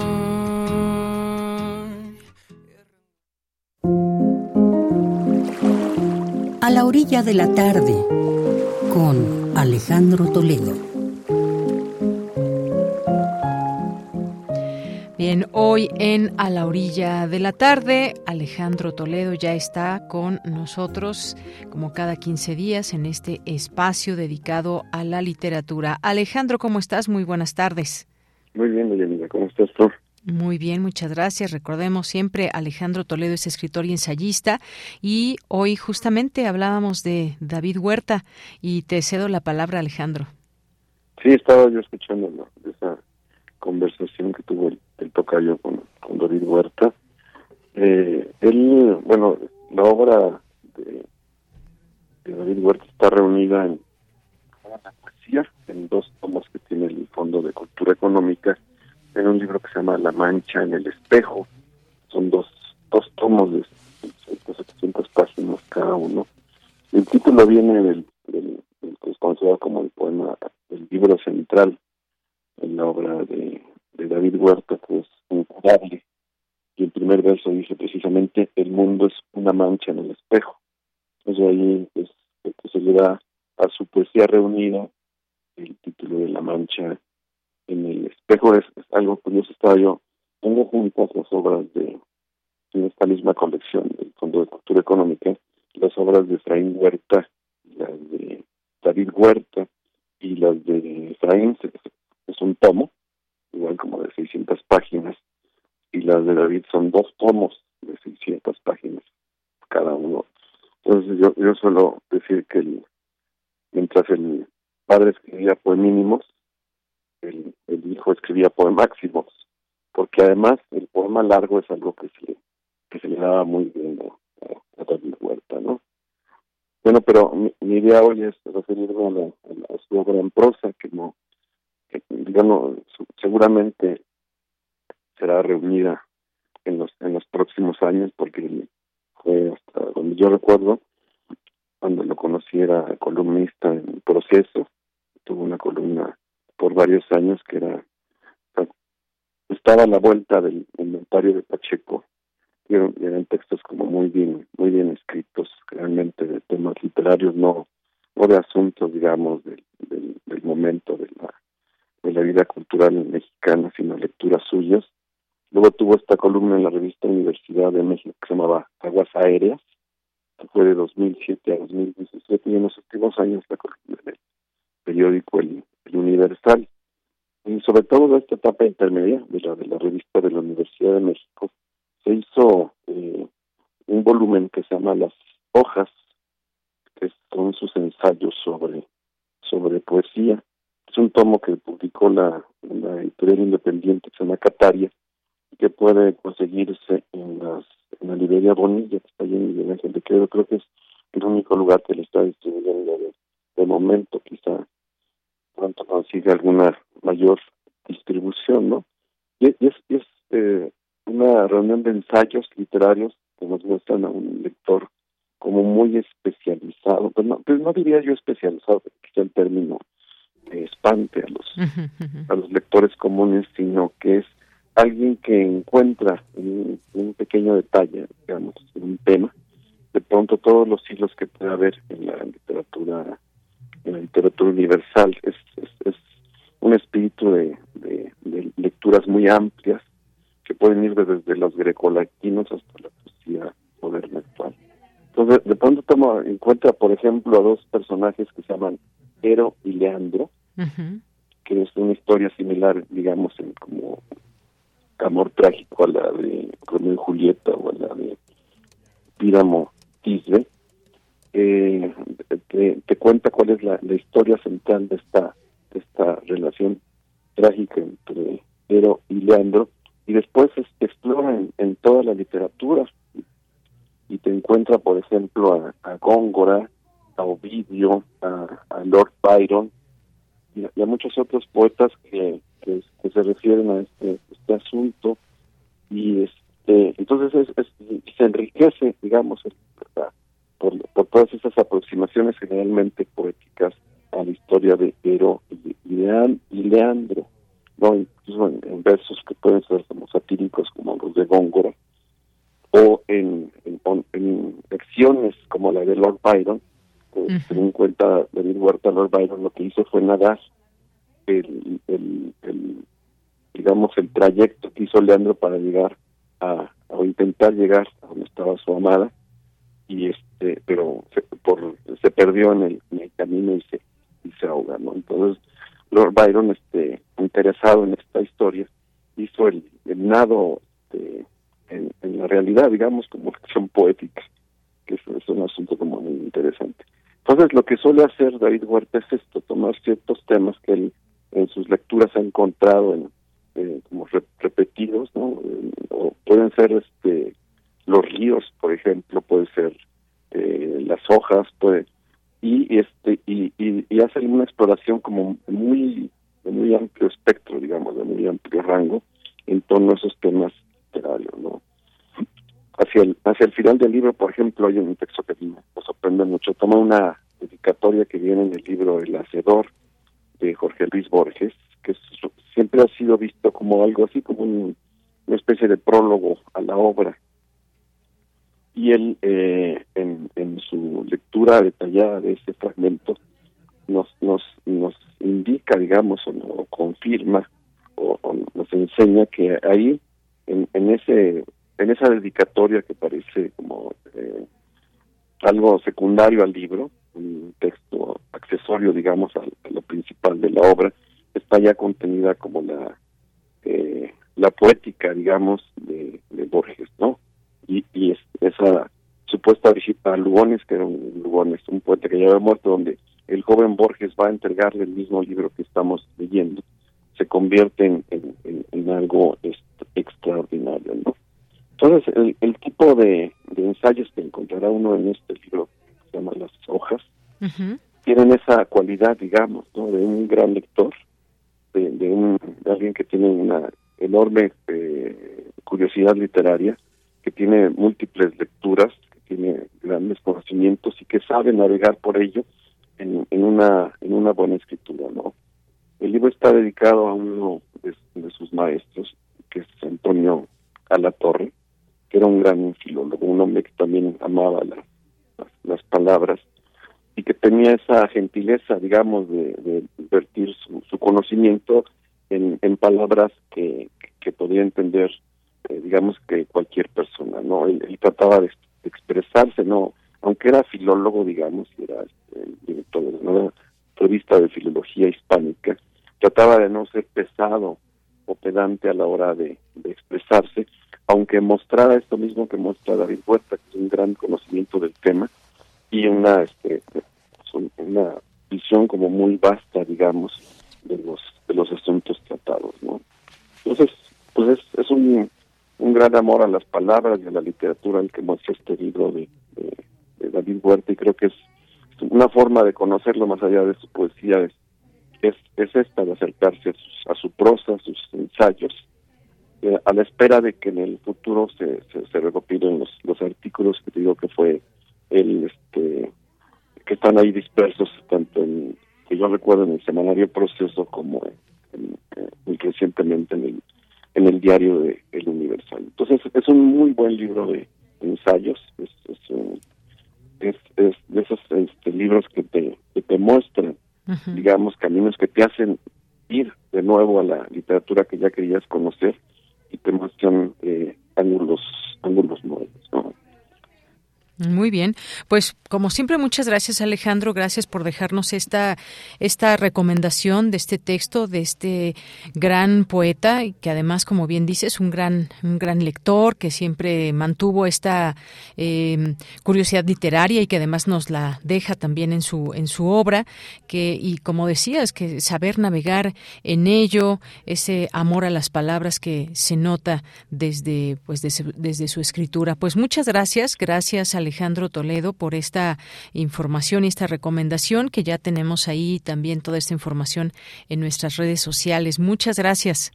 Sí, muy bien, nada más repito que el libro se llama Las hojas. Las hojas. Y este y fue publicado por la editorial Cataria. Yo consulté con el editor, se llama Fernando Fernández, y este y dice que de momento puede seguramente encontrarse en la librería Bonilla de Miguel Ángel yo supongo que lo pueden pedir en caso de que vivan en, provincia, ¿no? Comunicándose a esta librería Bonilla de Miguel Muy bien. Bueno, pues muchas gracias. Gracias, Alejandro Toledo. Va un abrazo. Que estés muy bien. Nos, nos vemos en 15 días. Claro que sí. Muy buenas tardes. Alejandro Toledo, escritor y ensayista, y está su sección en A la orilla de la tarde. Queremos escuchar tu voz. Síguenos en nuestras redes sociales. En Facebook como Prisma RU y en Twitter como arroba PrismaRU.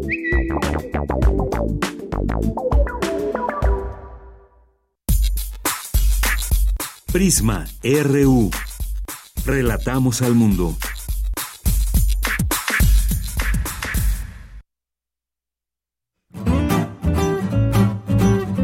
Cultura RU.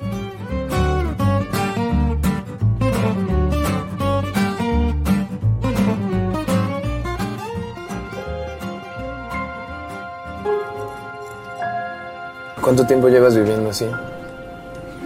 Demasiado. Leonora, ¿ya estás? En siete segundos.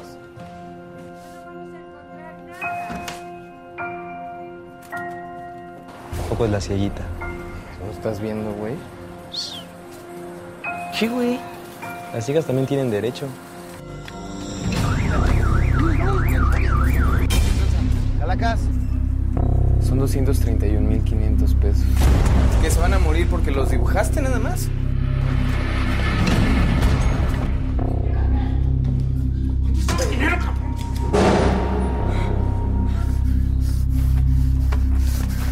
¿Y qué se supone que eres? ¿Como una clase de adivina que puede ver la muerte de las personas?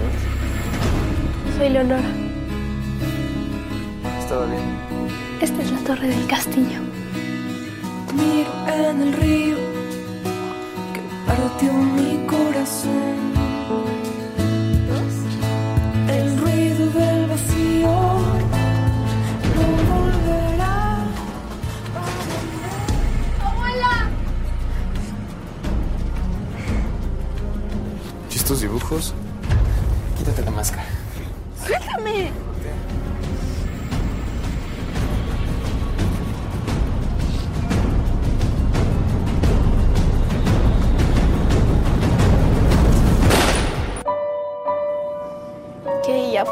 Valga la pena.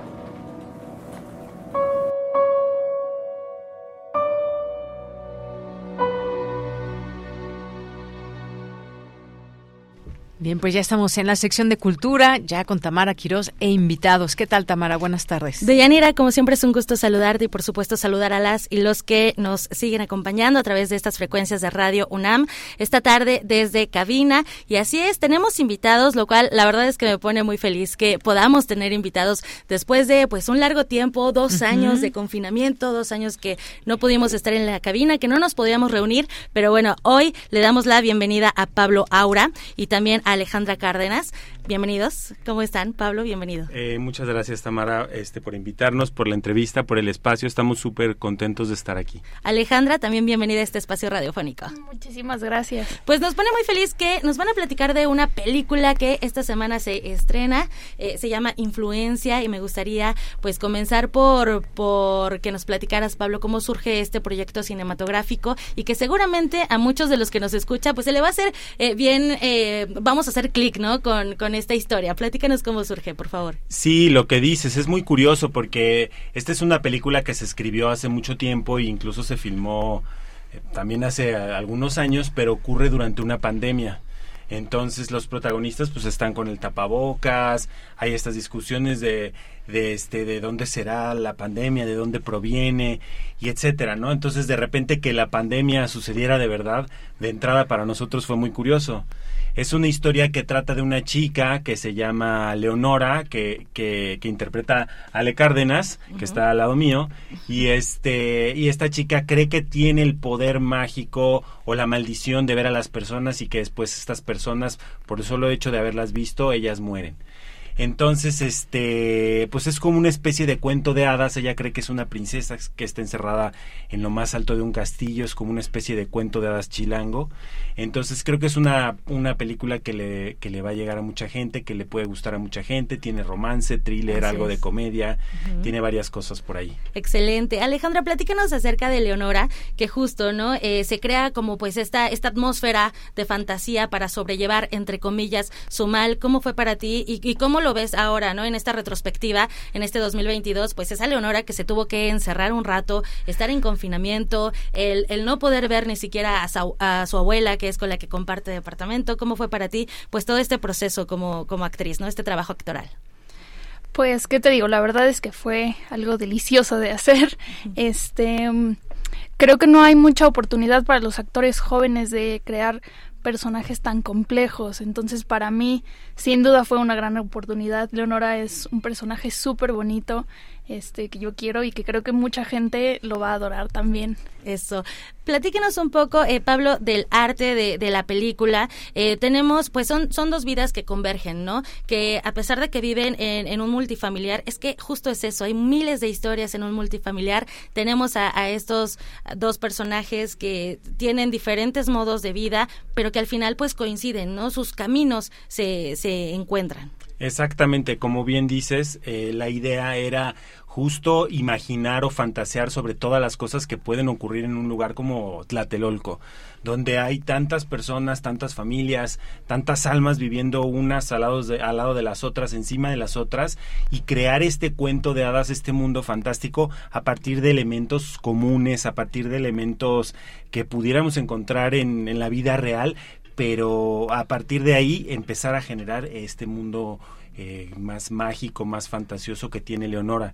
Entonces, con el director de arte, Darío Carreto, y con la fotógrafa Sara Purgatorio, hicimos un trabajo para literalmente tratar de crear estos dos ambientes y que desde el principio tú sintieras un poco este extraño al ver la película porque de repente parece que son dos como dos películas o dos cortometrajes que no tienen nada que ver y de repente se empiezan a entrelazar cuando cuando Leonora y Brando se conocen, ¿no? Y sobre el trabajo, Pablo, también que nos podrías eh, compartir, pues, de, del cine, ¿no? Al final del día es, es una película nacional. Eh, a mí me gusta mucho poner en la mesa el tema, ¿no? El cine eh, hecho en México, ¿no? Que nos pueden compartir desde esta experiencia, cómo les ha ido, eh, también la presentación en festivales y próximamente su llegada a las salas comerciales. Claro que sí. Pues realmente creo que como mexicanos tenemos eh, una circunstancia privilegiada porque vivimos en un, en un país de historias vivimos en un país donde la fantasía y la realidad siempre están conviviendo. Yo creo que es el único lugar donde siempre tiembla el 19 de septiembre y se nos hace lo más normal. Entonces, todas estas cuestiones eh, generan una simbología y unas historias que, que tienen mucha resonancia en el resto del mundo. Eh, la película ha estado en más de 30 festivales, eh, en cuatro continentes, y siempre ha sido muy bien recibida. Yo creo que Obviamente no es lo mismo que cuando la presentas en México, cuando la gente, eh, la gente de aquí la ve, porque obviamente entienden otras sutilezas, los chistes, este, pues el slang chilango, etcétera, y se les hace, se les puede llegar a ser tal vez más divertida o, o, más cercana. Pero como, como mexicanos creo que, creo que tenemos que aprovechar este universo de historias que tenemos. Y bueno, para hacer esta película, efectivamente, como buena película independiente, pues fueron muchos años, fue un trabajo de, de muchísima paciencia este, nos quedamos sin dinero. Al principio queríamos empezar con recursos propios, que por supuesto se nos acabaron rápidamente. Y este, pero después, este, con ese pietaje que teníamos, fuimos a buscar más, más recursos y, logramos que el, que el Fidecine, eh, perdón, que el Eficine nos apoyara. Y entonces, bueno, así junto con el IMCINE logramos sacar adelante la película. Después, este, se sumó más gente. Así poco a poco fuimos sacando. Eh, pues pasito a pasito todo lo que implica hacer una película de principio a fin. Por supuesto. Oye, este México surrealista en el que habitamos, sí, sin duda, ¿no? Me gustaría también eh, que nos platicaras, Alejandro, un poco, eh, pues eh, se sitúa en esta en esta otra pandemia, ¿no? De la influenza, en donde justo había esta incertidumbre, igual que en esta, ¿no? En donde creíamos que todo era de laboratorio y nunca faltaron también los temas de, de conspiración. ¿Dónde estabas tú en el 2009, Alejandra? Porque digo, me puedes platicar dónde estabas hace dos años, tres, eh, con la de con esta pandemia por la que todavía atravesamos, pero ¿dónde estabas en el 2009?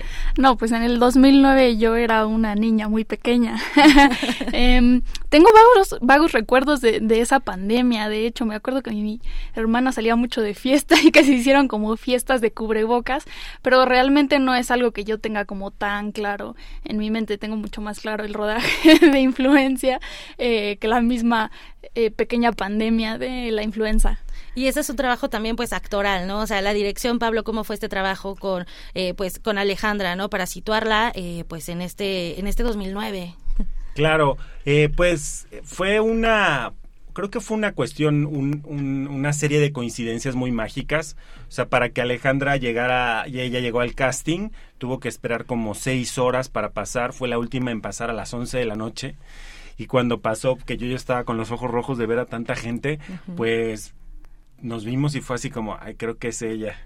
Entonces, este, pues fue muy curioso. Y luego a partir de ahí ella de cierta forma tenía ese ese pues como ese espíritu que tiene Leonora, que es muy curiosa, que es muy artística, que con la mirada comunica mucho, a lo mejor no dice muchas palabras, pero con la mirada comunica mucho, eh, como entiendes que adentro de ella hay todo un mundo sucediendo, todo un universo de cosas sucediendo. Entonces a partir de ahí lo que hicimos fue junto con Marco Zapata, que es el coprotagonista, nos pusimos a ensayar eh, la película casi como si fuera una obra de teatro.